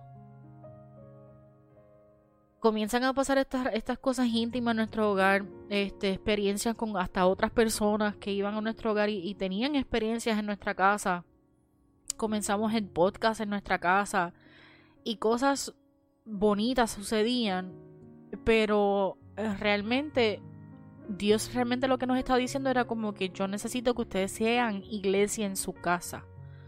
No es que vayan a la iglesia, es que sean iglesia. Eso es el llamado que nos hacía a finales de, de ese año 2018 y con lo que yo batallaba, porque yo decía, yo sé que yo soy la iglesia, yo hago el bien cuando salgo, pero era algo más, era algo más profundo, un entendimiento más profundo. Eh, Dios nos llama a, en, sueño a mí hablar con quien es mi pastor hoy día. Sin yo saberlo, le había dicho lo mismo a, a Javi, hasta que un momento dijimos, pues vamos a hablar con él y cuando nos sentamos a hablar con Pastor Elías, nosotros hasta le dijimos, mira, eh, lo primero que le dijimos fue, estamos aquí por obediencia, pero yo no sé de qué rayos vamos a hablar. Yo no tengo nada que hablar contigo, yo no sé de qué, o sea, what are we gonna talk about? Y Elías, pues yo tampoco, vamos a orar. Porque pues Elías es así como que pues. Y oramos y pues Dios confirmó ciertas cosas y, y pues hoy en día este somos, estamos, ¿verdad? Eh, con Elías y, y, eso pasó, pero esa transición para mí fue dura porque era dejar un lugar donde yo me sentía cómoda y Dios me quería mover de esa comodidad. A finales del 2018 eh, íbamos a ir también a una misión a Honduras. Yes. Y cuando íbamos a ir a esa misión a, a Honduras, este, ya también teníamos todo preparado. Estábamos haciendo los papeles, estábamos haciendo todo, este, sacando fondos para una misión. Y cuando íbamos a hacer esa misión a Honduras, eh, compramos cosas para llevar. En, en septiembre Dios me dice, eh, tú, va, tú a lo mejor vas a poder ir, pero Diandra de seguro no. Y yo, no sabía. Eso Diandra no lo sabía. Pero Diandra de seguro no. Y yo, ¿pero por qué? Ella va a estar embarazada. Y yo, pues, se lo comenté a un amigo. Y nos quedamos todos en shock. Y lo dejamos así porque, ¿qué pasa? Al nosotros haber perdido un bebé en el 2010 y el Diandra haber sido certificada como infértil y que no podía tener hijos, pues yo fui un hombre de poca fe al momento. Durante ese tiempo yo visito a la doctora y le cuento que ahora que ella, o sea, que yo estaba en una relación ella estable, estaba casada y que deseaba comenzar a verificar si había alguna posibilidad de quedar embarazada.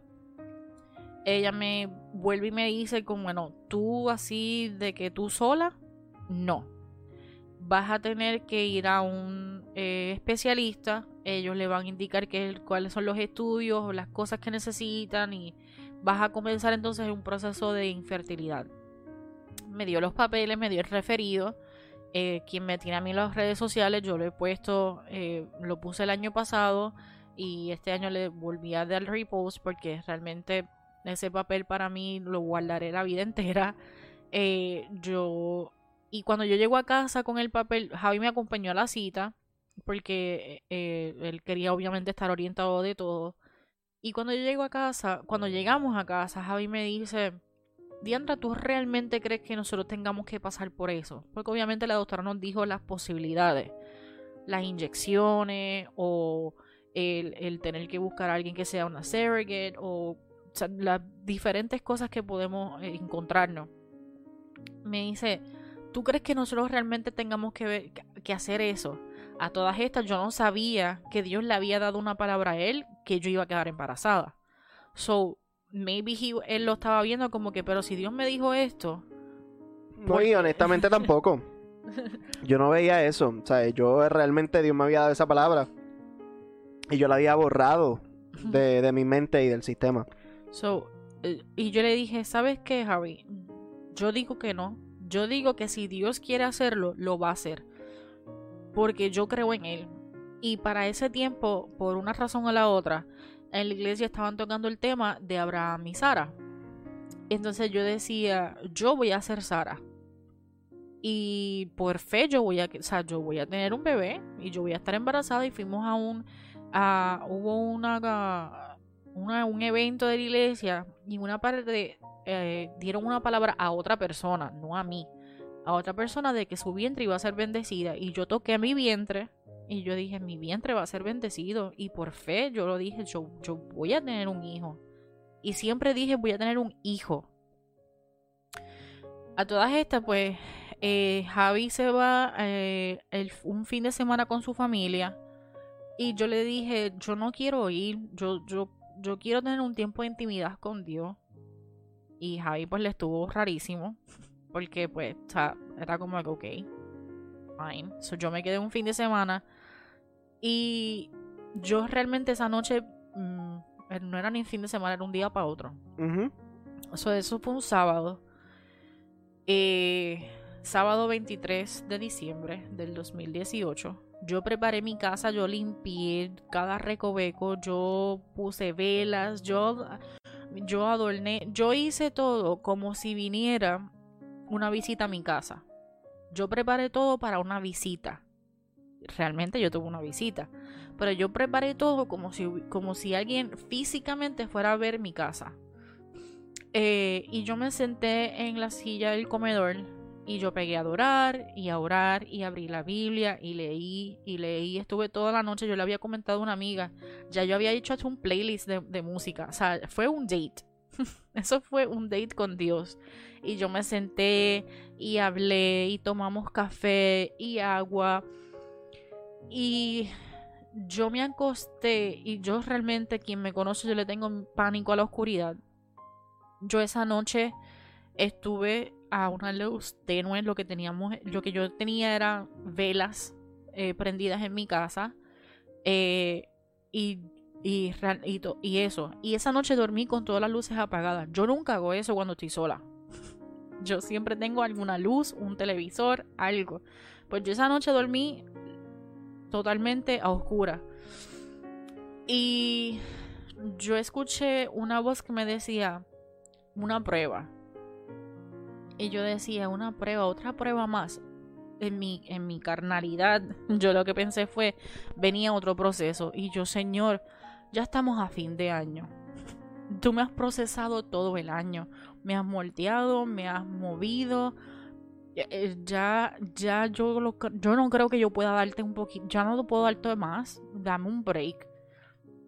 Entonces yo escuchaba nuevamente una prueba. Y yo, pero es que yo no entiendo hasta que escuché una voz que me decía un poquito, me río porque me acuerdo, me imagino a Dios como que esta tipa no entiende.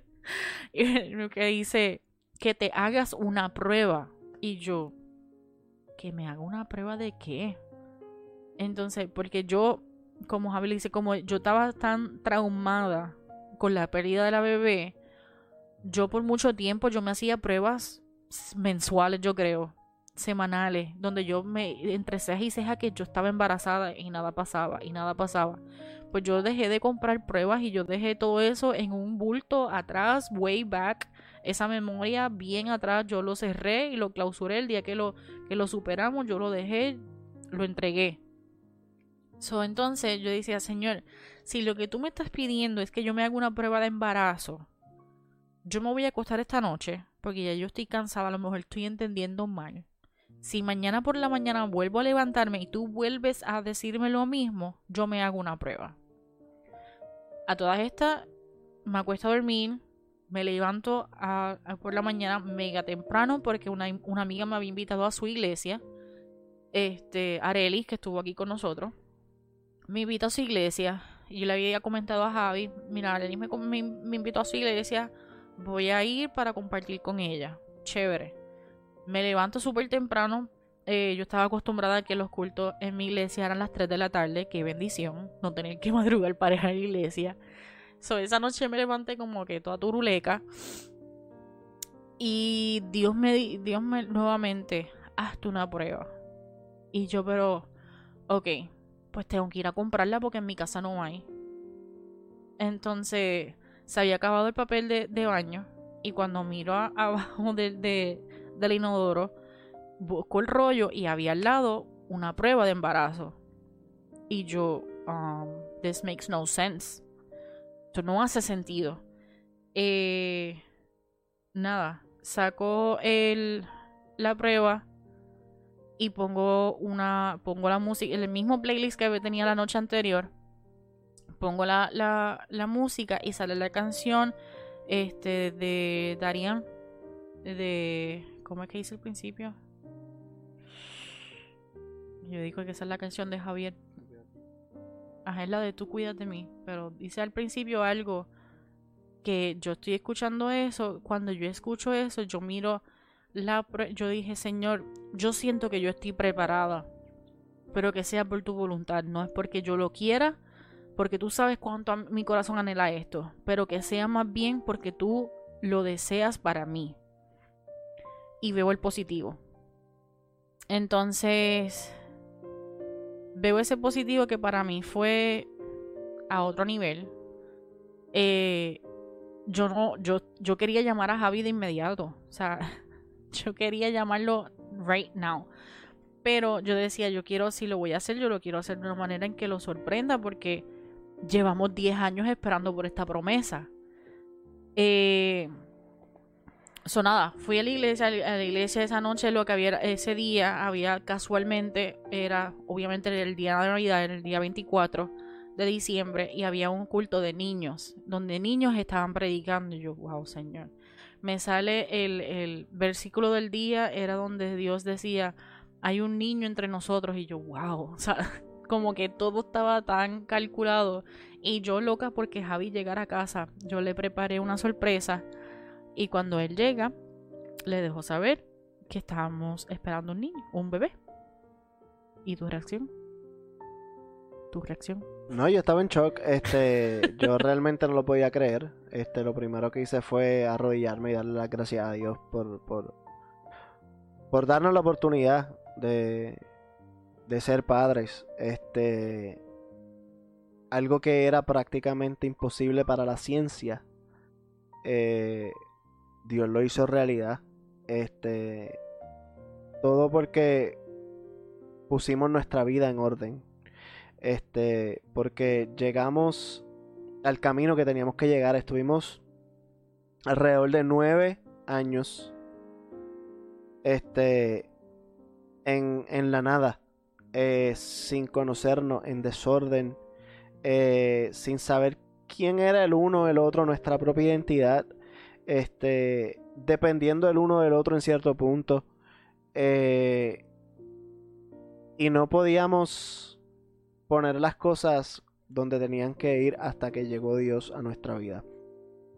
Este, el que Dios nos haya bendecido con un hijo es un fruto de, del, del camino que hemos llevado. Este, no lo esperaba. Yo estaba literalmente en shock. Este, especialmente en plena Navidad. Qué mejor regalo que, que, el que Dios nos bendiga con, con un hijo. Este, también pues eh, le trae recuerdos a uno. Cuando yo me enteré, pues obviamente de que habíamos perdido uno.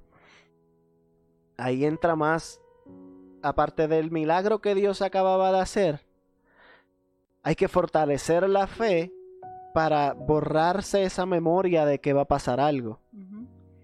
Porque entonces ahí entraba un proceso en el que en el que todo el tiempo yo iba a estar pensando que y, y si se nos va. Y no, no fue un proceso fácil, pero sí me sentía bendecido.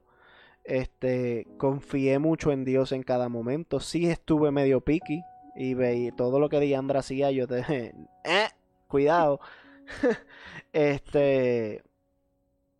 Pero, pero fue algo bien bonito. Y entonces, el que Dios nos haya dicho básicamente aún no tantas veces, el que empezara a ver frutos por llevar el camino de Él, ha sido una experiencia completamente distinta y fuera de lo que pensaba. Nosotros jamás no hubiésemos imaginado estar aquí donde estamos. Jamás me hubiese pasado por la mente el yo estar hablando de Dios, el, llevar una palabra, el tratar de, pues, de que esto le sirva de inspiración a alguien.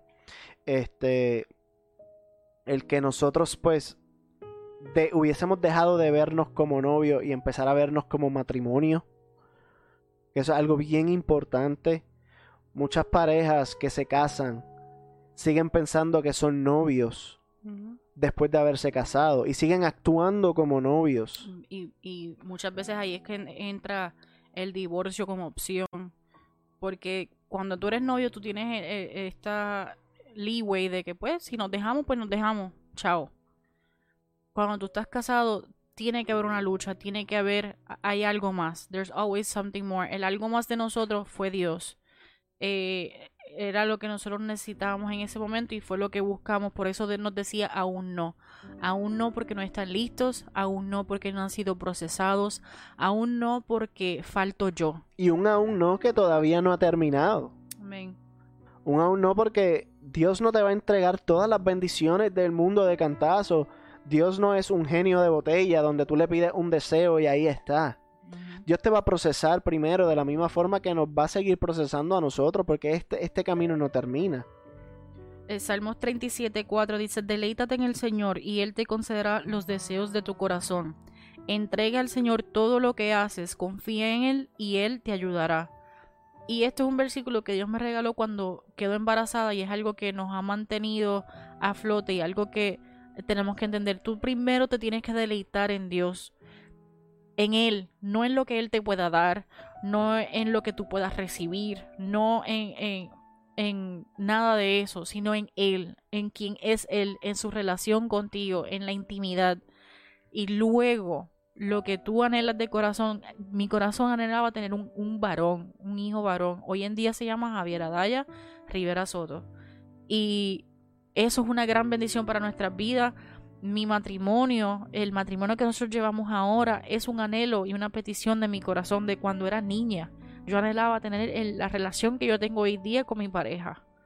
Que podemos estar aquí frente a ustedes contándole lo que hemos vivido, nuestra experiencia, pero que si tú estás pasando por algo parecido, queremos dejarte saber que si estás pasando en un proceso de aún no, va a llegar un momento donde Dios te va a decir ahora sí. Y ahora sí, cuando llegue ese momento, vas a ser bendecido, vas a sentir el privilegio y vas a saber por qué ese momento de aún no. So, no pienses que este aún no es algo negativo, no pienses que este aún no es algo que Dios tiene contra ti, todo lo contrario.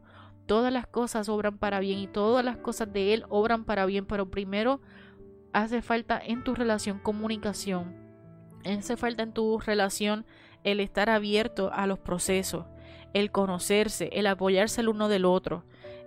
Y falta en tu, en tu relación tener a Dios. Porque si Dios no está, Dios es esa pega. Dios es la fuente de amor. Sin Dios no hay amor. Si tú no conoces a Dios, si tú no tienes relación con Dios, si tú no tienes relación contigo mismo de amor, tú no puedes amar a tu pareja de la manera en que tú quieras, ni él te puede amar a ti de la manera en que tú desees, porque tú no conoces tu valor, ni el valor de Dios, ni el valor de, de nada. Por lo tanto, esa, eso es lo que faltaba en nuestra relación. la Biblia te dice, ama a Dios sobre todas las cosas, ama a, tu, amate a, ti, a, tu prójimo, como, a ti mismo, eh, que son, son clave. Dios va primero. Debajo de Dios, ahí van ustedes. Exacto.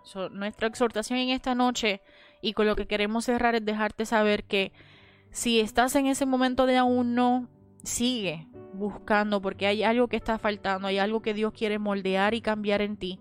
Hay algo que, Él necesita de ti para poder darte el sí. Hay algo que tú tienes que esperar un poco. Duele, porque sabemos que duele. Eh, sabemos que incomoda. Sabemos que a veces te va a pedir cosas que tú no vas a entender. pero estar seguros, o sea, su palabra dice estar quietos y saber que yo soy Dios. O sea, eso es, ese, eso a mí me deja saber que lo que él hace lo hace para bien, que lo que él hace lo hace en orden y lo va a hacer porque es lo que corresponde, porque es su voluntad y porque para, me va a beneficiar a mí.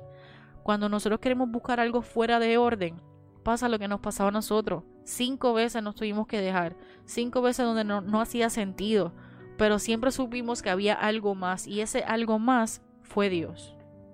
Eso así. Y hoy, hoy yo no traímos un testimonio, el testimonio de nosotros para este tema. Este, y yo no quise preparar básicamente una prédica, porque una prédica la escuchas donde sea. Yo quise contarte nuestra historia y quisimos contarte nuestra historia de, de la forma que se la contaría cualquiera. Por el simple hecho de que todos somos humanos, sea, sea un pastor predicando, sea una persona predicando, sea el título que tú le quieras poner, el título, whatever. Este, siguen siendo humanos van a seguir siendo procesados. Y nosotros a lo mejor estamos aquí porque Dios nos ha llamado a hacer esto. Y a lo mejor tú nos ves, nos escuchas por cualquier otro lugar. Y como quiera, nosotros hemos tenido que ser procesados por Dios. Nosotros no estamos aquí así porque sí, porque pues simplemente decidí, no. Nosotros hemos sido procesados por Dios. Dios nos ha dicho que no muchas veces. Aún no. Porque no es que no. No es que Dios no te va a dar lo que estás pidiendo. Dios te lo va a dar. Algo que nuestro pastor utiliza como referencia es cuando tú tienes un hijo, tú no le vas a dar a tu hijo un par de tijeras cuando no está preparado para utilizar las tijeras. Así mismo es Dios con nosotros.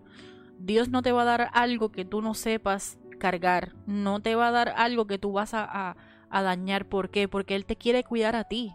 A Él no le interesa que tú seas próspero, a Él le interesas tú. A Él le interesa tú como ser humano, tú como, como en tu relación, tú. So, él lo que va lo que sea que va a hacer tú, los aún no, son maneras de él protegerte, de cuidarte y de, de, de, prepararte para lo próximo, prepararte para que tú puedas recibir eso que anhela tu corazón, pero máxime para que tú vuelvas a tu primer amor que es él mismo, para que tú vuelvas a conocerlo, para que vuelvas a amarlo y tengas esa experiencia con él, para que entonces cuando Él te entregue la bendición, Él sepa que no te vas a ir de Él, sino que le vas a agradecer, le vas a dar la gloria y la honra y que lo que tú tienes es también de Él y que los ambos puedan disfrutarlo juntos, no que este lo puedas disfrutar tú aparte, sino que pueda ser algo que se disfruten juntos. Hoy en día nosotros juntos disfrutamos cuando nuestro hijo, eh, a veces nosotros estamos adorando en casa y nuestro hijo hace un como si estuviera cantando con nosotros. Esas cosas a nosotros nos impresionan y nos encanta porque es semilla que tú estás sembrando. Ese fruto que es nuestro hijo hoy en día, nosotros lo estamos disfrutando con Dios. Y nosotros queremos lo mismo para todas las personas que nos estén escuchando, nos estén viendo o se vayan a conectar. Queremos lo mismo para ustedes y por eso quisimos compartir con ustedes nuestra, nuestro testimonio para que les sirva como experiencia viva de algo que, que es real. Algo que nosotros vivimos, algo que seguimos viviendo y algo que queremos que, que, sea útil para darle siempre la gloria a Dios porque por Él es que estamos aquí. Si no hubiese sido por Él, nosotros esta sexta vez no hubiésemos vuelto. Y esta sexta vez fue para la vida entera y para ir más allá. Así que gracias por haberse conectado. No sé si tú quieras decir algo más. No, no. Si ustedes sienten que hay alguien que necesita escuchar esta palabra o este testimonio, compártanlo. Sabemos que es un poquito largo, nos extendimos un poco, eh, pero había muchos detalles. Son 11 años de historia. Eh, Inclusive podíamos continuar, lo que pasa es que ya irá, se acabó. no, nos cortó. Eh, está Frances esta Frances, te amamos, te extrañamos. Eh, Así que gracias, gracias, gracias por conectarse, gracias por sus comentarios. Dios los bendiga, los amamos y si tienen alguna pregunta fuera después de esto, nos dejan saber. Si tienen temas que quieren hablar, déjanos saber eh, que estamos básicamente aceptando todo tipo de opinión y de sugerencias. Así que muchas gracias. Esperamos que esto sea de bendición y esperamos que caiga siempre en tierra fértil. Y recuerda que siempre nos puedes escuchar por todas las plataformas digitales. No, no solamente nos tienes que ver, si no nos quieres ver, pues escúchanos por todas las plataformas digitales. Estamos disponibles ahí. Gracias a toda la gente que nos está escuchando. Hemos visto que hay gente de diferentes países, diferentes lugares que nos está apoyando. Así que Gracias de verdad, toda la gloria a Dios por eso y Amén. espero que nuestro testimonio sea de bendición para ustedes. Así que. Dios los bendiga. Bye.